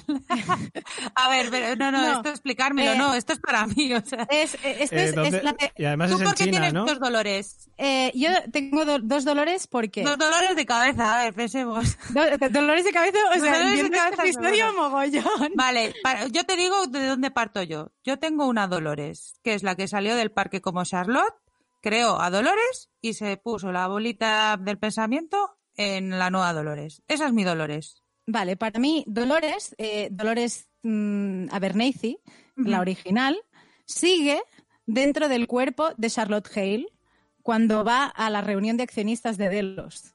Por un detalle que dice, bueno, total, murieron 133 personas. Y dicen, ostras, es el detalle más inhumano que hemos escuchado hasta el momento. Entonces, esa frialdad es que Dolores para mí sigue dentro de Charlotte Hale. Y una teoría que, eh, llevo pensando y es, Dolores nunca fue una gran seductora, pero sí lo fue Clementine, que se crió en el mariposa, en el prostíbulo junto con Maeve, que a la hora de seducir sí tendría herramientas. Dolores al final sedució a Will casi por casualidad. Pero eh, yo creo que dentro del cuerpo de Dolores, de la Dolores que estamos viendo, a lo mejor la inicial sí, correcto. O sea, cuando sale de China, la Dolores del primer momento, la Dolores que va a la casa de funciones vitales, esto que te den por el culo, que, la, que le A la casa del los- alemán. Sí, esta sí es Dolores. Dolores, mm, pero, perdón, pero cronológicamente tampoco me cuadraría. Le estaba dando a, a Gemma un ictus de, de- de las teorías. No, no, no, no. Eh, o sea, mm, es lo que me descuadra, pero la manera de ser, yo creo que Clementine, que dudábamos, Clementine sigue viva y Clementine está dentro del cuerpo de Dolores y Dolores está dentro del cuerpo de Charlotte Hale. Simplemente por los atributos que nos hicieron ver en la serie anterior que vimos. O sea, ¿tú crees que a Dolores Charlotte esta le dio tiempo a coger el, el centro de Clementine cuando Clementine está, pero en realidad Clementine estaba donde donde lo donde la gente donde se iban a salvarse o no a, a liberarse los hosts Eh, cómo llegó hasta allí De todas maneras, si había una copia de todos ellos también en la forja, ah vale eh, entiendo que podría hacer copias de ellos y meterlos en las bolicas. ¿no? vale eso eh, vale vale eso no me acordaba es verdad. Pero Claro, claro, lo que no sé yo es si en la propia forja se podía hacer las copias. O tenías que, que- irte al, al otro laboratorio que ya ni me acuerdo cómo se llamaba. Par- Claro, sí, en el, pero yo parto de la base que sí que se podían en la forja de, pues lo típico, seleccionar archivo, pónmelo este en, este USB. Pero Bueno, Aún saber- así, no, pero aún así han creado al tío este, al, al guardaespaldas de Liam, le han creado, o sea, tienen Ujú. capacidad de manipularse ya completamente. yo creo que no, que eh, ¿Que es otra bolita? Hay cinco pelotitas en juego, junto con la de Dolores. Estaba Dolores, Bernard Sí, y tres más que desco- o sea, de, estaba Dolores sí, y cuatro más, ¿no? Que decíamos Sí. que eran cinco. sí. Entonces, Dolores, Bernard, que ya están como ubicadas, No, Eh, la- eh, Dolores, la pelotita de Dolores, nosotros dábamos por entendido que ya estaba dentro de la cabeza de Charlotte Hale. Había es. cinco pelotitas, una de ellas era Bernard y quedaban cuatro. Claro, quedan Correcto. cuatro. Claro, gracias, David. Do- pues mi teoría es que una es Clementine y la escena eh, que. Y, y ahora me voy a aventurar un huevo. Pero la escena de- del cambio de pelotita cuando da como la extrema unción a Teddy, estoy empezando a pensar que cuando dice, oh, sí, bueno, te dejé ahí y tal, como que la cambia, la coge y demás, eh, llega a pensar que a lo mejor sí es Teddy. Qué mejor que tener un Teddy en tu vida para que te haga de escudero, fiel, sin pensar absolutamente en nada más que en protegerte. Pero entonces, ¿qué necesidad de ver a Teddy en el paraíso? Que haya hecho Pues, una copia de Teddy, quizás. Claro. Pero es una copia sin nada de Teddy. Es que... No sé, a mí no, eso, eso me daría un poco, no sé. Me gustaría que fuera Teddy, la verdad, pero, pero entonces la imagen esa de Teddy solo mirando para atrás diciendo estoy más solo que la una, me he quedado con el indio y su mujer y cuatro tíos más. Hombre, a lo mejor podría ser Teddy, pero que ha sacado una copia de él y la ha metido en sí. una pelotita. Claro, eh, yo lo que creo es que solamente vamos a ver, o sea, que no pueden crear más pelotitas en el mundo donde están ahora y que vamos a ver eh, tantos hosts de creaciones de Dolores como pelotitas haya o intercambiables entre sí. Pues ahora te diré que no. Eh, lo único que Pero- tendría, tendría que saltar... Perdón. No, no, pero estaba pensando, entonces la de Charlotte, ¿quién es? O sea, tú dices que Dolores, una copia de Dolores. Dentro de Charlotte está Dolores y sigue estando Dolores o por Y lo menos la otra- Dolores tiene dos. Hay dos Ah, dolores. no, Clementine Hay dos Dolores. hay dos Dolores. Para Yo- ti sería Clementine, Dolores y Teddy. Por y ahora bueno, Bernard. y Bernard. Por ahora, las que tengo, las apuestas que tengo claras, o por lo menos en mi mente parecen claras y con fundamento, son estas. Vale, pues eh, hago un mini inciso para hablar de, Charlotte Hale, que es muy cortito además lo que hay de Charlotte Hale, y de paso digo que mm, no a la teoría de que no se puedan crear más bolas. Eh, la parte de Charlotte Hale es, bueno, es muy cortita, que la vemos ahí en la Ciudad de las Artes y las Ciencias, lo que parece ser, o queda ya bastante claro, que es la sede de Delos, digamos. Y bueno, pues vemos que está allí hablando, pues la conversación que mencionaba anteriormente Gemma, ¿no? El tema de, de, bueno, de que Charlotte Hale quiere sacar a Delos a la bolsa, eh, pero el resto no quieren por el tema del incidente, eh, que Charlotte Hale dice, pero la mayoría de los que murieron fueron eh, miembros de la empresa, de trabajadores y tal, y no sé qué, ¿no? Eh, entonces, bueno, eh, vemos como hay una silla vacía, por cierto, esa silla que entendemos que es de Will. Eh, creo que ahí estamos todos de acuerdo en que la silla que falta es la de Will. Y vemos también que ha puesto a un algoritmo de inteligencia artificial que toma las decisiones por él. Entendemos un algoritmo de inteligencia artificial que está controlado por Dolores, básicamente, para que lo apoye en todo lo que quiera. Eh, y eh, como digo, eh, Charlotte Hale quiere sacar a Delos a bolsa, los accionistas están asustados y además entre una de las cosas, una de las frases que dice Hale es que mañana mismo empezaremos la creación de nuevos anfitri- anfitriones eh, en masa para poder cumplir con tal. Con lo cual eh, puedes crear nuevos anfitriones, o sea, es decir, puedes crear nuevas personalidades, puedes crear nuevos robots. Pero no sabemos dónde los va a crear. Yo creo que los va a crear en el parque, en las, Ya, pero- instala- en las instalaciones de Westworld. Claro, dice David que si se pueden crear a partir de ya, ¿por qué no se están creando ya? Desde allí, ¿no? Desde las instalaciones de allí. Yo lo que digo es que, eh, que sí, que esas cinco pelotitas van a ser importantes, porque seguramente sean personajes que nosotros ya conocemos, pero que, pero que por otro lado, el personaje de. eh, se me dio el nombre. El, el, el, el el de seguridad de Liam Dempsey. Eh, Guardaespaldas. vale, pues el de seguridad de Liam Martin. Dempsey. Vale, Martín. Martin. Pues le llamaremos Martin, o se llama así. Se llama Martin. Ah, sí, se llama Martin. No, no, en la serie es Martin Ma- Co- Collins. Sí. El, Connells, Connells. El personaje de Tommy Flanagan, para entendernos. Tommy, Tommy. Tommy. bueno, el pues, irlandés, vaya, ya está.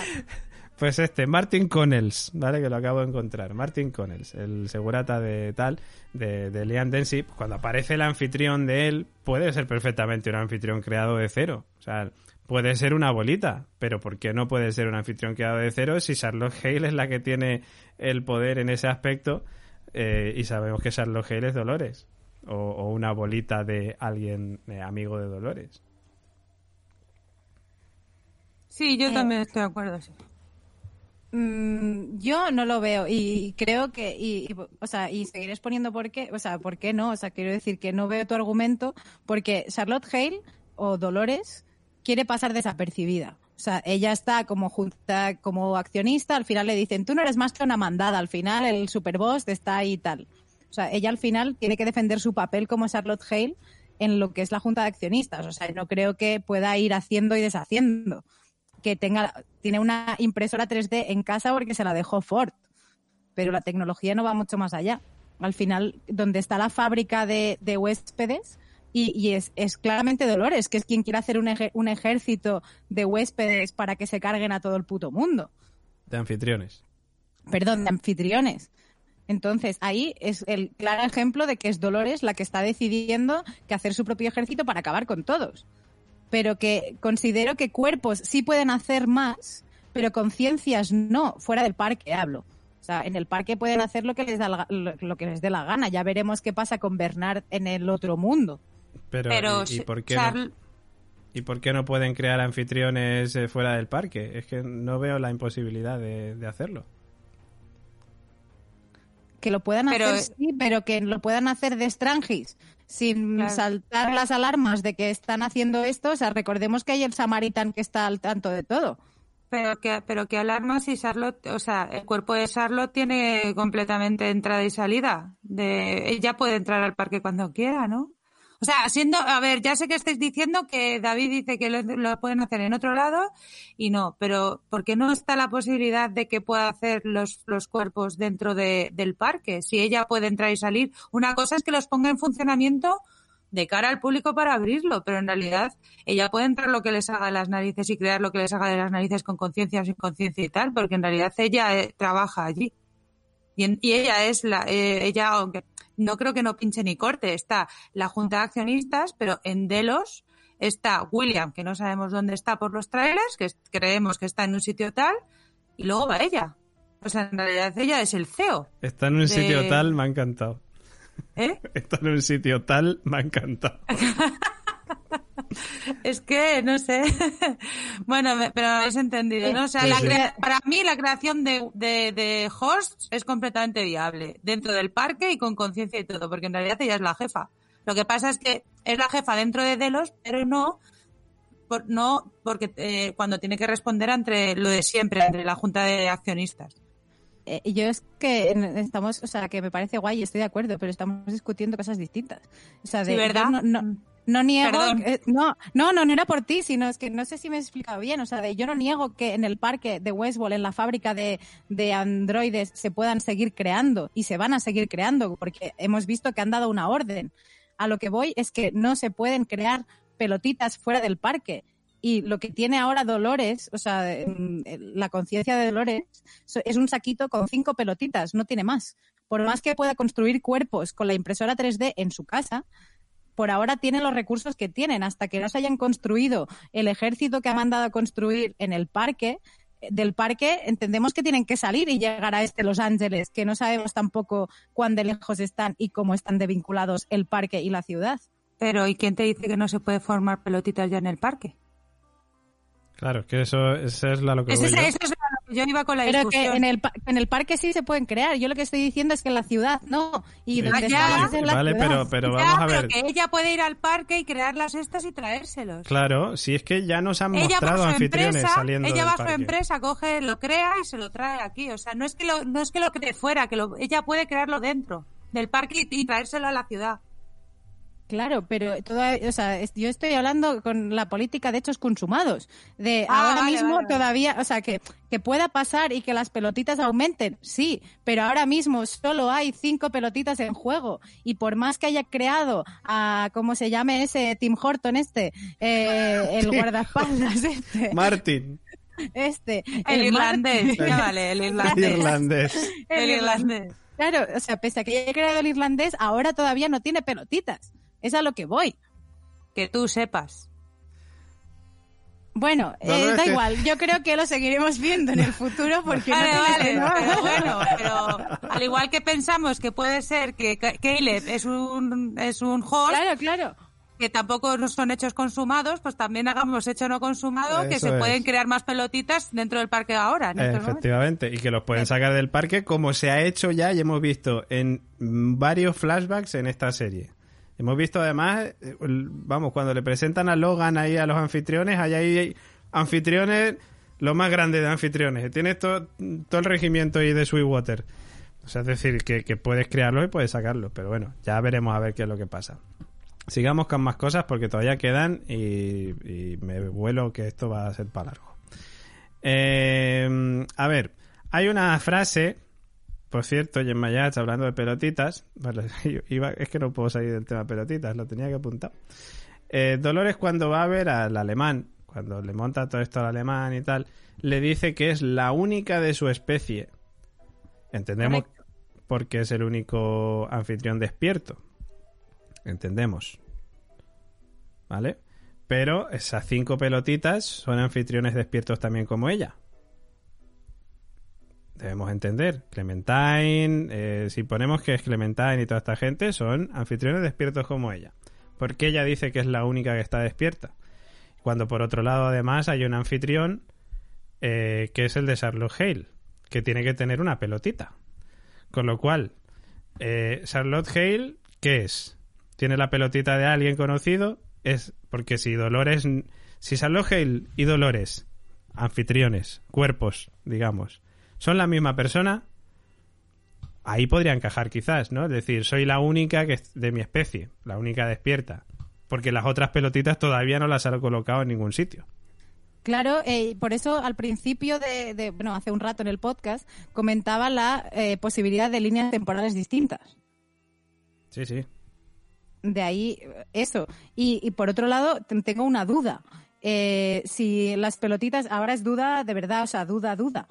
Eh, si las pelotitas son copiadas, o sea, las suyas sí que es cierto que Bernard eh, creó el cuerpo y es como quien se la sacó y tenemos la certeza que es la pelotita de Dolores evolucionada.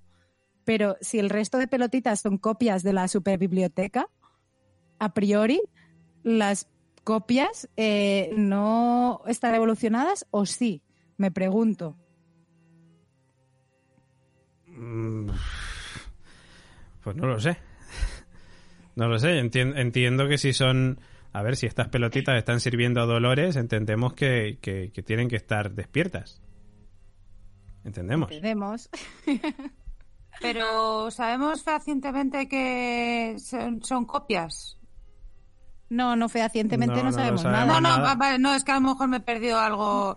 o sea, no lo sé, como me vi la segunda temporada así un poquito. Eh, claro, es que a lo mejor esas no son copias y sí que se los cogió de los despiertos. Entonces, y por eso las guarda ahí con tanto.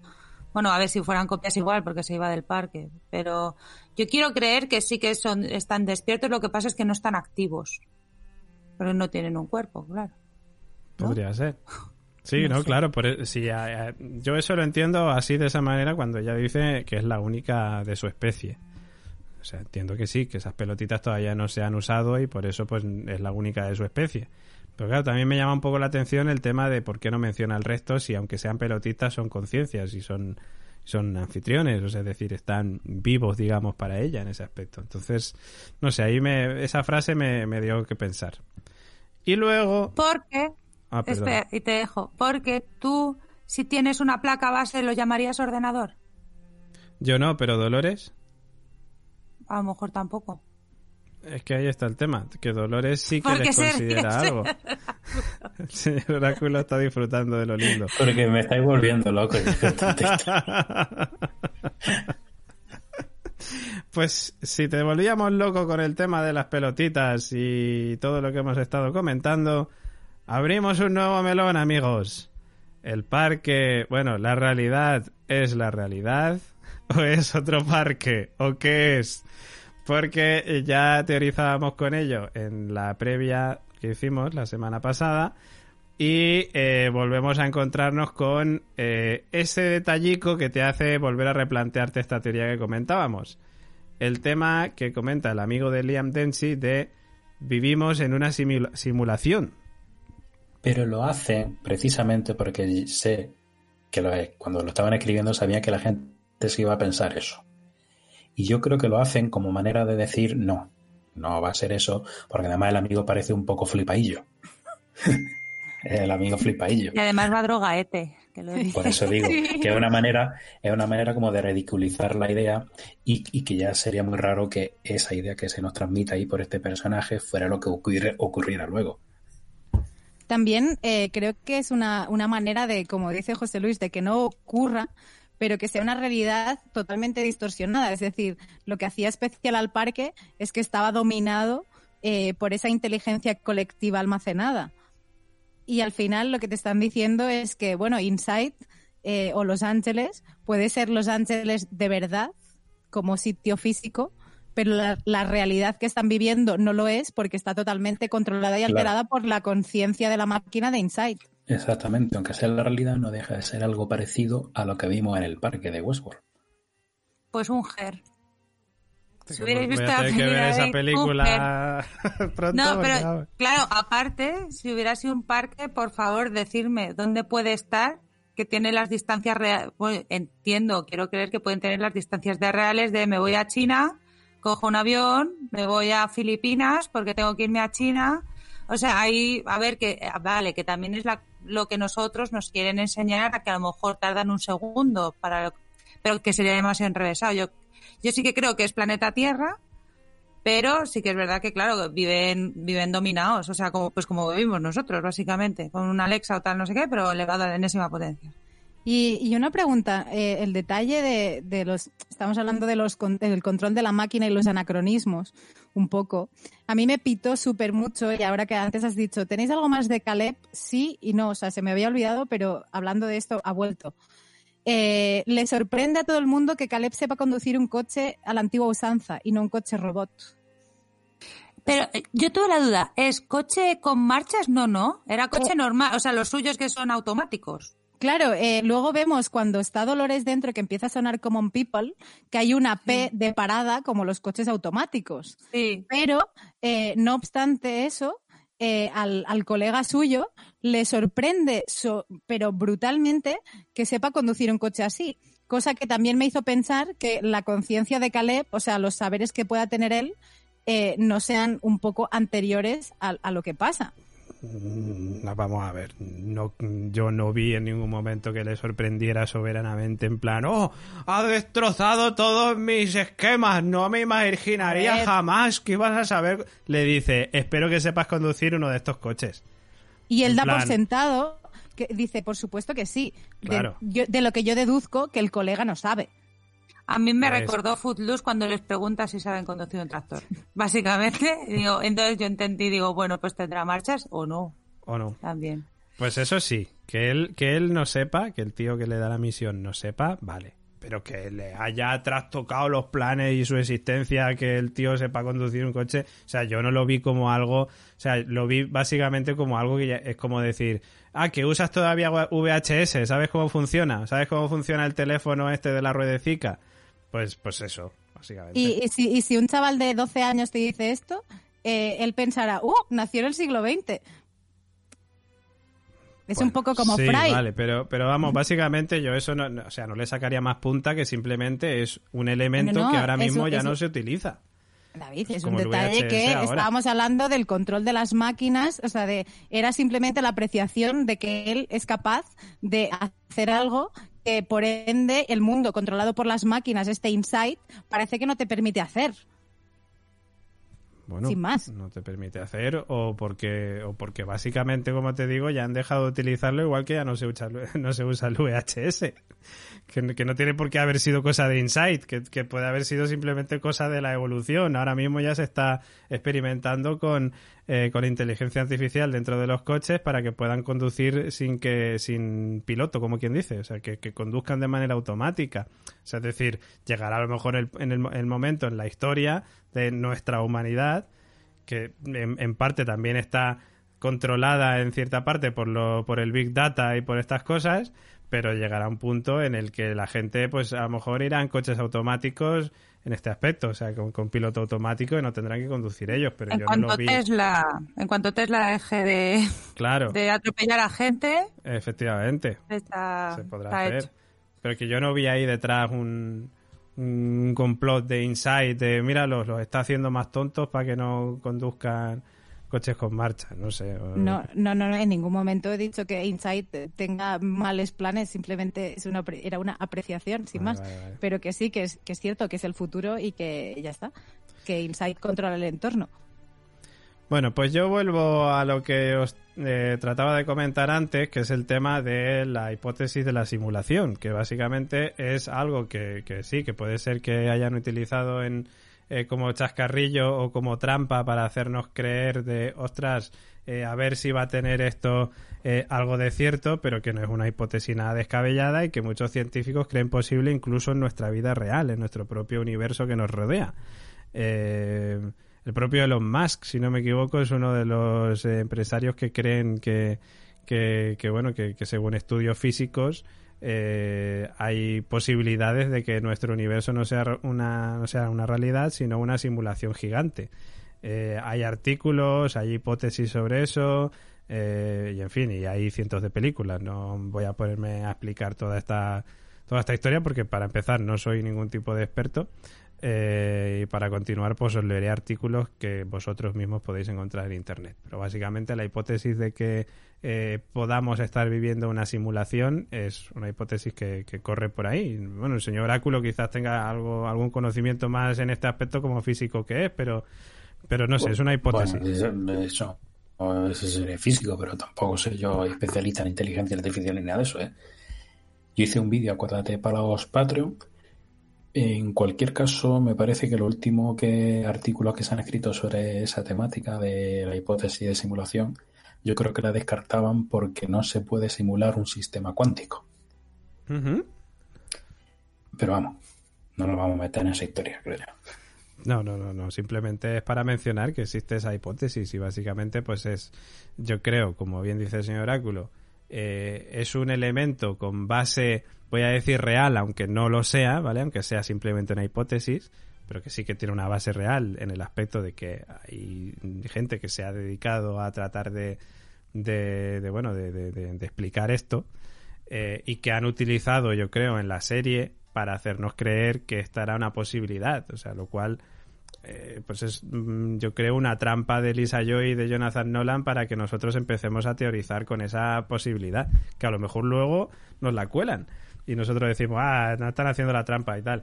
Pero yo creo que quizás no tendría sentido con lo que podemos ver en, en esta temporada, ¿no? Y, con toda, digamos, el, eh, el, objetivo de Insight y, y, todo esto. O sea que yo creo que no encajaría. Pero bueno, eh, ahí está. Luego hay otra cosa que, es cuando Dolores menciona el núcleo accumbens, creo que se llama, que es eh, un trozo de nuestro cerebro básicamente que es la que hace que nosotros eh, tengamos predisposición a creer en Dios, si no me equivoco, ¿no? Eh, y esto, claro, pues hizo recordar a una frase que dice Ford en la primera temporada, al final de la primera temporada, cuando, si no me equivoco, le está diciendo a... ya no me acuerdo si era Dolores, creo que era Dolores, y que le dice el don divino no proviene de un poder superior sino de nuestras mentes. De hecho, he visto que había gente eh, teorizando con la posibilidad de que Ford esté dentro de Dolores y controlándola sin que ella lo sepa. En fin, eh, o que simplemente todo esto siga siendo el plan de Ford. Tampoco sería extraño eh, que siga siendo el plan de Ford y hasta qué punto también el plan para el hombre de negro para el hombre de negro. No lo hemos visto hasta el momento, pero mm, ¿qué hay detrás de todo esto?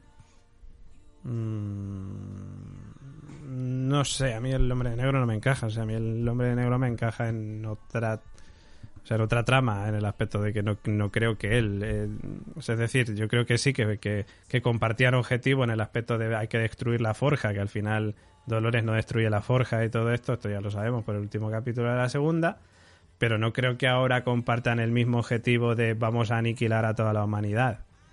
Eh, no lo sé, yo creo que, Ford y, Will son un poco pues un poco los némesis que estábamos diciendo antes, ¿no? Los enemigos, es decir, Ford y Will no, no los veo juntos en el mismo barco y con un objetivo común, pero bueno, yo qué sé, de, todo puede ser.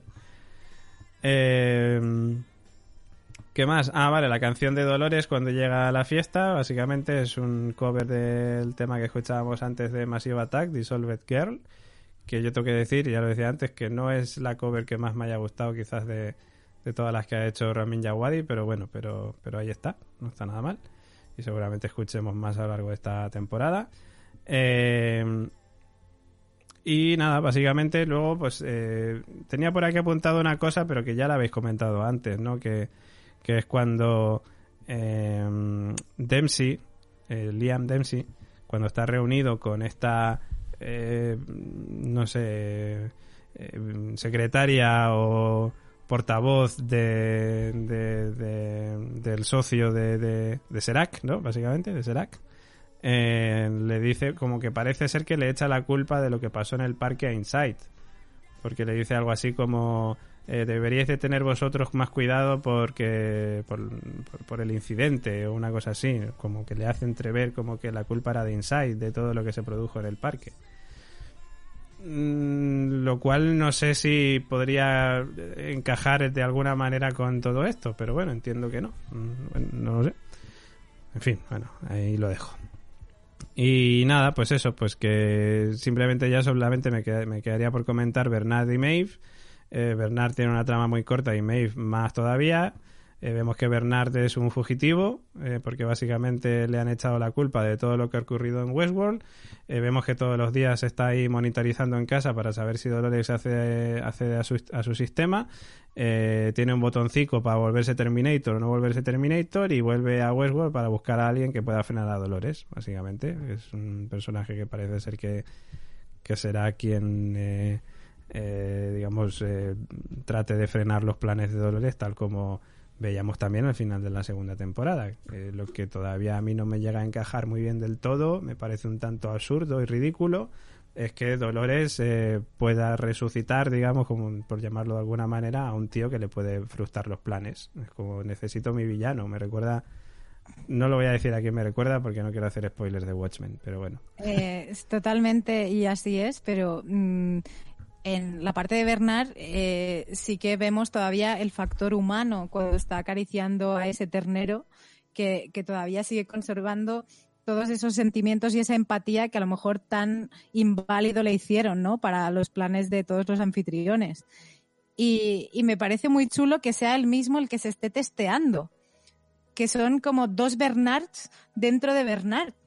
A mí me parece una genialidad el que él mismo se pueda estar testeando, me parece, porque también es como su, es su estado, claro, él es consciente que, que es una máquina, obviamente, y entonces es la única forma que tiene de fiarse de sí mismo, pero a ver hasta qué punto se puede fiar, porque cuando le pregunta, ¿cuándo ha sido la última vez que viste a Dolores, a ver, Nazi? Y dice 90 días, ti, ta, ta. No se queda tampoco. Ah, no, la pregunta es, ¿te fías de ti mismo? No, ¿cómo era? La última pregunta, ¿te fías de ti o algo así? ¿O me, mentirías? ¿Me mentirías? Y dice no, y se queda dudando. ¿Sabes? Porque en realidad es una máquina.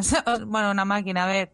Que eso se, que se puede manipular. Entonces dice, bueno, me ha dicho que no, venga, bueno, me, tendré que creer porque es lo único que me queda. Bernard es Gollum. Ah, que sí. total, total. Ay, pobre, no, hombre. Estaba bastante más gordo que Gollum. Sí, sí. Estaba más cuidado.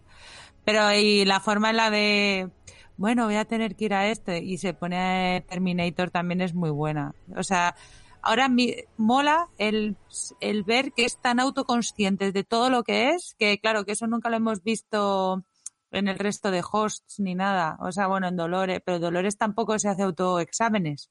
O sea, verlo en él es muy guay porque ves Ahí están las cuatro leyes de la, de la robótica, las tienen todas ahí metidas. No, lo muy chulo. El botón del pánico de Bernardator es brutalísimo. De no les hagas mucho daño, ¿eh? Sí, como decía el señor Oráculo, a lo Gollum total. Yo de todas maneras, bueno, eh, sobre Bernard, no mucho más que decir, la verdad. Ha sido una pequeña pincelada para que sepamos un poco qué, que le han culpado de todos los males, de todo ese incidente que hubo en Westworld y que es un fugitivo y que va a buscar, y ahora os quiero preguntar a los que sabéis inglés, eh, si amigo o amiga en inglés es, igual, no tiene género, ¿verdad? No tiene género. Porque de hecho, claro, bueno, aquí en, en castellano, en la versión en castellano lo tradujeron voy a buscar a un amigo eh, a Westworld. Entonces, claro, porque claro, nosotros decíamos, está, va a ir a buscar a Maeve. Pero claro, puede ser simplemente un error de traducción o, o en fin, claro. O sea, que está hecho a posta, ¿no? Claro, en Eh, inglés a friend. Amigo. Claro que a ver, dice friend, entonces como dice friend es como, vale, pero no sabes si eres hombre Como, o si es claro. mujer. Claro, como no sabemos hasta hasta qué punto han llegado los traductores, ¿no? No sabemos si está tan escondido como con Juego de Tronos o... Sí, cansíos. sí, casi. sí, cansíos. Pues bueno, y luego pues esa escena post créditos que ya habréis tenido tiempo para verla, queridos oyentes, eh, y si no lo habéis hecho pues lo vuelvo a repetir, darle al pause, eh, lo veis y luego volvéis. Escena post créditos en la que vemos eh, a Maeve que despierta en un mundo pues en un mundo nazi, entendemos en Westworld, evidentemente, porque aquí en el, en el tiempo creo que no viajan. Y bueno, tiene un tío, ve a un tío atado en una silla, que por cierto le habla en alemán y gracias a nuestra amiga Mónica de la Fuente, nuestra amiga Madre Esfera, que le pregunta esta tarde, oye, ¿qué le dice el tío en alemán? Porque no lo tradujeron ni, ni con subtítulos en la versión original ni, ni la versión doblada. Y básicamente lo que me ha comentado que dice es eh, algo así como que, que ya le ha dicho todo lo que, le lo que sabía y que no le pegue, que no le haga daño. Eh, o sea, entendemos que estaba siendo interrogado antes por, por Maeve. Claro, por ella misma. O sea, a mí lo que también me rayó un montón eh, el despertar de Maeve, porque parece que duda de su, de su propia naturaleza y de, de sus actos. Es decir, hay, ha habido como una pausa en, en su personaje o en su trama. No sabemos si antes este personaje está interpretado por Maeve o no. Si, si vemos cómo funcionaba el parque, los personajes eran sustituibles por otros anfitriones. Entonces, alguien ha zurrado al chico de la mordaza y Maeve despierta ahí. De hecho, cuando se ve en el espejo, eh, es un what the fuck. O sea, ¿qué está pasando? Claro, de- a ver, por lo que entendemos de lo que le dice en alemán, ella ha estado zurrándole a este tío antes, pero como bien dices tú, eh, sin estar despierta. O sea, es decir, eh, como que han cogido su narrativa, se la han cambiado, ¿no? Para meterla en este mundo nazi. Eh, no sabemos qué papel jugaba, eh, pero lo único que sabemos es eso, que, que estuvo eh, pegándole a este tío para sacarle información y que parece ser que por algo, por lo que sea, despierta. Claro, eh, uy, perdón, Elena. No, yo lo que, o sea, yo no sabía qué había dicho. De hecho, la traducción me quedó en balde, en vacío. Pero sin ver la traducción también se entendía. O sea, ella me se mira al puño y dice, oh, wait, le mira a él, que, claro, su reacción cuando le quita la mordaza es, vale, o sea, hace cinco minutos me estabas zurrando, ahora me quitas la mordaza, mm, oh, puño. Entonces, eh, ahí luego también tuve mi duda, eh, y perdonadme las rayadas, pero mm, esta serie es así, de eh, Maeve está dentro de ese cuerpo. Y lo siento mucho, pero es así. Porque ha sido resucitada de entre los muertos, por, entendemos que por, por Sylvester y por Félix, pero eh, no parece que cuadre con el lenguaje o con la Maeve que conocíamos, independientemente de que sea otra narrativa. Maeve está despierta. Claro, es que ahí viene la duda ahora mismo. Entonces, ¿qué pasa con los hosts que han despertado e intentan recalcularles? Entonces lo vemos con ella. Es- Eso, eh, la, la, lo de Maeve, por lo que hemos visto además en los trailers, va a ser, va a ser la hostia. Porque la vamos a, la vamos a ver que van a hacer con ella lo que, bueno, entendemos que van a hacer con ella lo que más o menos quiere Vicen, Castle. Pero, claro, lo que ha dicho Gemma, eh, se ha despertado como, como lo típico de que te han drogado. No, a ver, no, no, a ver. Como si la hubieran drogado y de repente diciendo qué está pasando, qué he hecho, que o me han emborrachado, me he emborrachado, lo que sea, yo qué está pasando, no recuerdo nada. Que claro que si fuera un host entenderíamos que no tendría por qué pasar, que se tendría que acordar, porque ya está programado para ello. Entonces, que haya tenido esas dudas y tener que abrir la ventana para saber dónde está, nos da la esperanza de que está despierta todavía y que no han podido hacer nada gracias a Silvestre.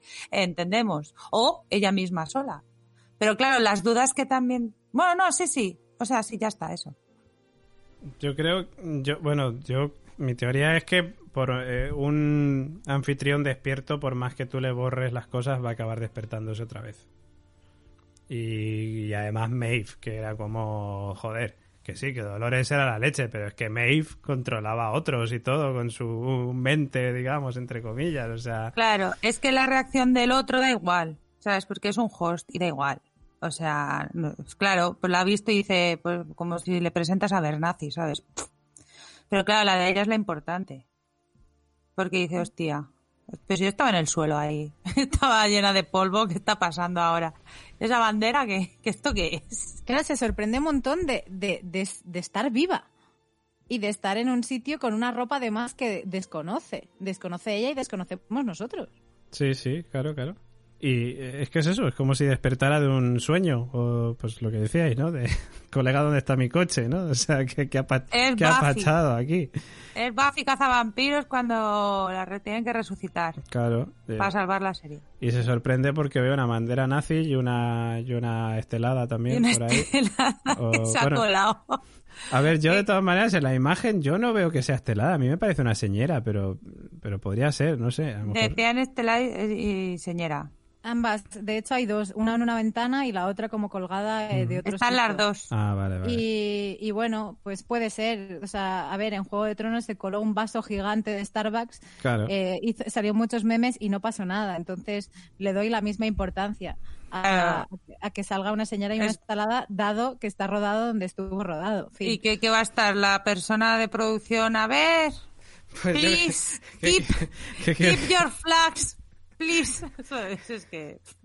a ver, bueno, eh, ¿quién se va a fijar? Pues yo un si- periódico. Si, Pues dijeran, si dijeran que es una trama nazi en Cataluña, tampoco, joder, molaría que te cagas también. Imagínate esos vecinos que tienen la bandera puesta y de repente se asoman a la ventana y aparece una bandera nazi del tamaño. Yo, de- a ver, yo tengo que decir que me sentí, me sentí muy identificada y, y lo digo por la esvástica especialmente, ¿no? O sea, entonces, eh, mm, no, ahora fuera coñas, quiero decir que me hizo mucha gracia que hubiera esta dualidad y de hecho eh, ha, ha creado muchos memes y muchas mm, conversaciones en internet absurdas, ¿no? De que, pero en fin, que hice broma con mis amigos, obviamente, de, de siendo un tema tan cercano. Ya. Pues bueno, pues hasta ahí eh, la review, ya no quedan nada más por decir. eh, y podcast bastante largo el que hemos hecho hoy, pero bueno, eh, siendo como somos, hasta, corto. Y yo creo que vamos a tener además, con los eh, siete capítulos que nos quedan todavía por delante, vamos a ver cómo, cómo va esto. eh, de, longitud. Pero bueno, antes de despedirnos nos quedan dos cosas. Por un lado, recordar las vías de contacto, la dulce voz de Gemma Yats y leer los comentarios de nuestros queridos oyentes en el Comenta y Participa. Así que adelante, Gemma Yats. Pues pueden contactar con nosotros en la- nuestras redes sociales, arroba la constante 1, en Twitter, Facebook, Instagram, también correo electrónico, como no, info arroba laconstante.com y si no en la página web, como decía David, encontraréis el comenta y participa, además de todo el contenido de la factoría La Constante, especialmente ahora que estamos siguiendo dos series al mismo tiempo como son Westworld y The Walking Dead, así que tenéis una para escoger cada día, no os equivoquéis de por favor de comenta y participa. Y también encontraréis, como decía, todo el contenido de la factoría, además del botón naranja. El botón naranja que yo, como ya sabéis, os mandará a patreon.com barra la constante. Ya lo sabéis, esa plataforma donde ofrecemos contenidos exclusivos solamente para los que nos apoyen, los que apoyen a la Factoría La Constante. eh, que ya sabéis que Westpot es uno de los podcasts que están dentro de esta factoría.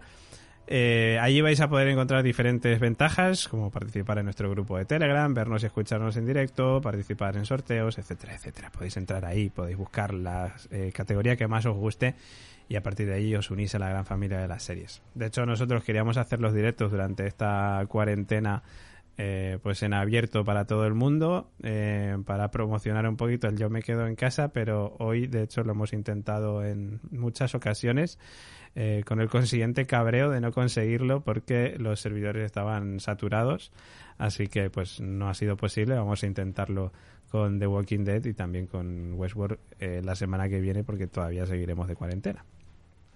Dicho esto, vamos al comenta y participa, como ya decíamos, con los eh, comentarios que nos dejasteis eh, sobre el capítulo de esta semana. Como bien decíamos, capítulo Parche Domine o Parse Domine, fin, Parche Domine diría yo, si es en latín. Eh, y vamos con el primero de ellos, que si os parece, pues eh, leo yo, que es de Ángel Pito. Y Ángel Pito lo que nos dice es, pues ha estado chulo este comienzo de temporada. La Dolores va en plan vengativo y el Bernard Arnold en plan vegano. ¿Y cómo es que quiere volver a Westworld? ¿Será que ese mundo futuro también lo es y por eso va para allá? Y lo que me ha matado ya definitivamente es la escena post créditos, que aparece que me había salido de HBO y estaba en Amazon viendo El hombre en el castillo. Pues sí, sí, ahí estamos. Pues muchas gracias Ángel Pito por, tu comentario, amigo y Patreon. Y pues no sé quién de vosotros, el señor Áculo, el señor Áculo me pide paso. Ah, sí, venga, pues el señor Áculo me dice que quiere leer el de Gabriel Alexander López. Dice que genial inicio, presentando un mundo coherente a los avances tecnológicos que ya conocíamos del parque, y dice que le intriga saber si Dolores, si Dolores ve a la IA como un enemigo o un futuro aliado. Pues mira, pues eh, yo por mi parte creo que como un futuro aliado, ¿no? Entiendo que, su objetivo es un poco hacerse con, con el Robeo Juan este. Porque la inteligencia artificial que está usando Dolores es el Robo One este o es una que se ha creado ella. Yo ahí dejo la bomba. Para la semana que viene, porque se me acaba de ocurrir ahora. Vale, bueno, yo entiendo que es independiente, pero bueno. ¿O no? Porque tiene los papeles. Tiene los papeles. Los papeles lo más importante. Eh, pues venga, Elena, ya que estabas hablando, cuéntanos qué nos dice Gonzalo Cuellega. Oh, hola Gonzalo. Me parece buen capítulo, sin más. Nos presenta cosas interesantes, pero no me, no me ha acabado de entusiasmar. Creo que el problema ha sido no ver más caras conocidas. Echo de menos a muchos personajes que supongo que iremos viendo más adelante, y entiendo que tienen que enseñarnos lo nuevo y el personaje de Aaron Paul, pero no parece Westworld, parece más Black Mirror que otra cosa. En cualquier caso, espero con ganas el siguiente episodio. Un abrazo. Pues abrazos también para ti, paisano Gonzalo y gracias por estar ahí. Gemma, ¿qué nos dice Unai? Unai dice, Dolores, más guapa que nunca y más John Wick que nunca. Me ha encantado. Me han gustado mucho las presentaciones de los nuevos dos mundos. La presentación del mundo nazi en los postcréditos me ha, pues, me ha puesto... En fin, eh, el personaje de Aaron Paul está muy chulo. De momento parece que es un humano, ¿verdad? de momento. En el mundo futuro se ven cosas chulas. La fotografía y la música me han parecido de clase alta la escena de Flip, Sons of Anarchy, con la canción de Pulp, Canelita en Rama.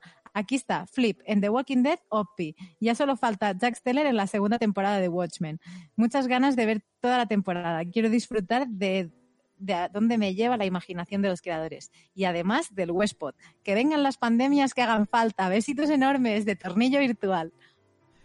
Eso está también, Unai. Eso está bien para ti, Unai. Muchas gracias por ese comentario y estoy muy de acuerdo con lo de Dolores, más guapa que nunca, porque mm, yo creo que este capítulo ha sido para dejarnos claro que Dolores está muy buena y la vais a ver con varios modelitos, además, con el pelo mojado, con el pelo suelto, con el cortecito. Joder, es que Dolores y, modelitos. y el momento del vestido corto negro que se desata el clip ese y se pone dorado me pareció brutal. Qué momentazo. ese también, ¿ves? Por culpa de ver el tráiler, porque ya lo estaba esperando.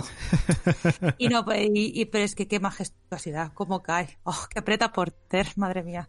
La tía, y cómo dispara, ¿eh? Vamos, ya quisiera, ya quisiera Bruce Willis en, en Die Hard. Vamos, pues ya ves inteligente, guapa, si es que lo tiene todo. Lo que pasa es que es un poco... Quiere matarnos. Quiere matar a todo el mundo, pero eso igual le falla un poco, pero bueno. Eh, vamos con el último de los comentarios de María A, que dice, a Dolores eh, cada vez que la veo en pantalla me dan ganas de hacer como el meme y gritarle, guapa, reina del martes santo, el barrio entero para ti. pues, pues eso, lo que decíamos. Es verdad que echo de menos el rollo oeste o al menos más eh, algo más conocido de Westworld y no tan futurista, pero supongo que en los siguientes episodios eso irá cambiando. En el tema teorías no doy una, para eso estáis vosotros. Guiño, un saludo. Pues un saludo también para ti, María A. Y muchas gracias por tu comentario. En fin, esos eran los comentarios que nos dejabais en el comenta y participa, ya lo sabéis, en nuestra web constante.com, como bien ha dicho antes Gemma Yats, podéis encontrar el resto y los esperamos para el podcast de la semana que viene. Ahora ya nos vamos al final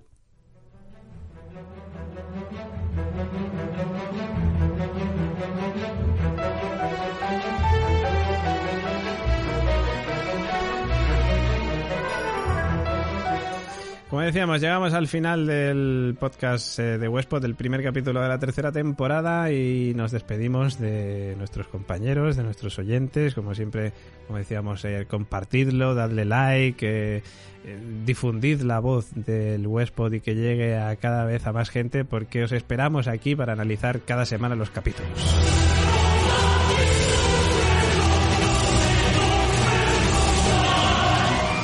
Nos despedíamos, nos despedimos, como decíamos, estaba mezclando aquí palabras.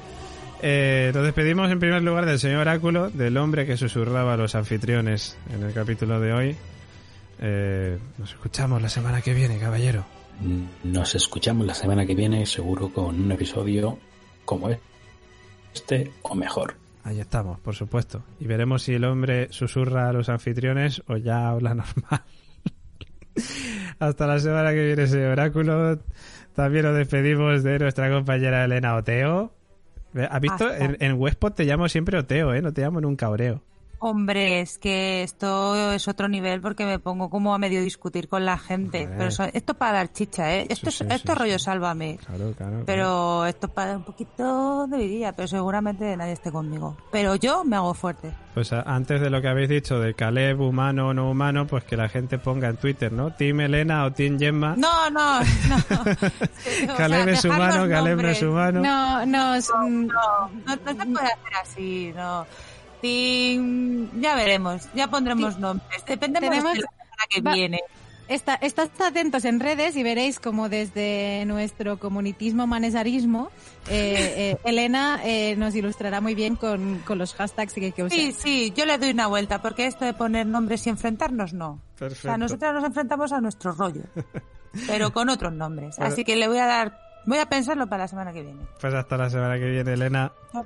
Chao. Chao. Y también se despide, eh, bueno, Gemma Yats. No podía faltar. no- Es que iba a decir, también se despide Gemma Yats. No iba a despedirme yo, eh. Iba a despedirte a ti, pero de una manera muy extraña.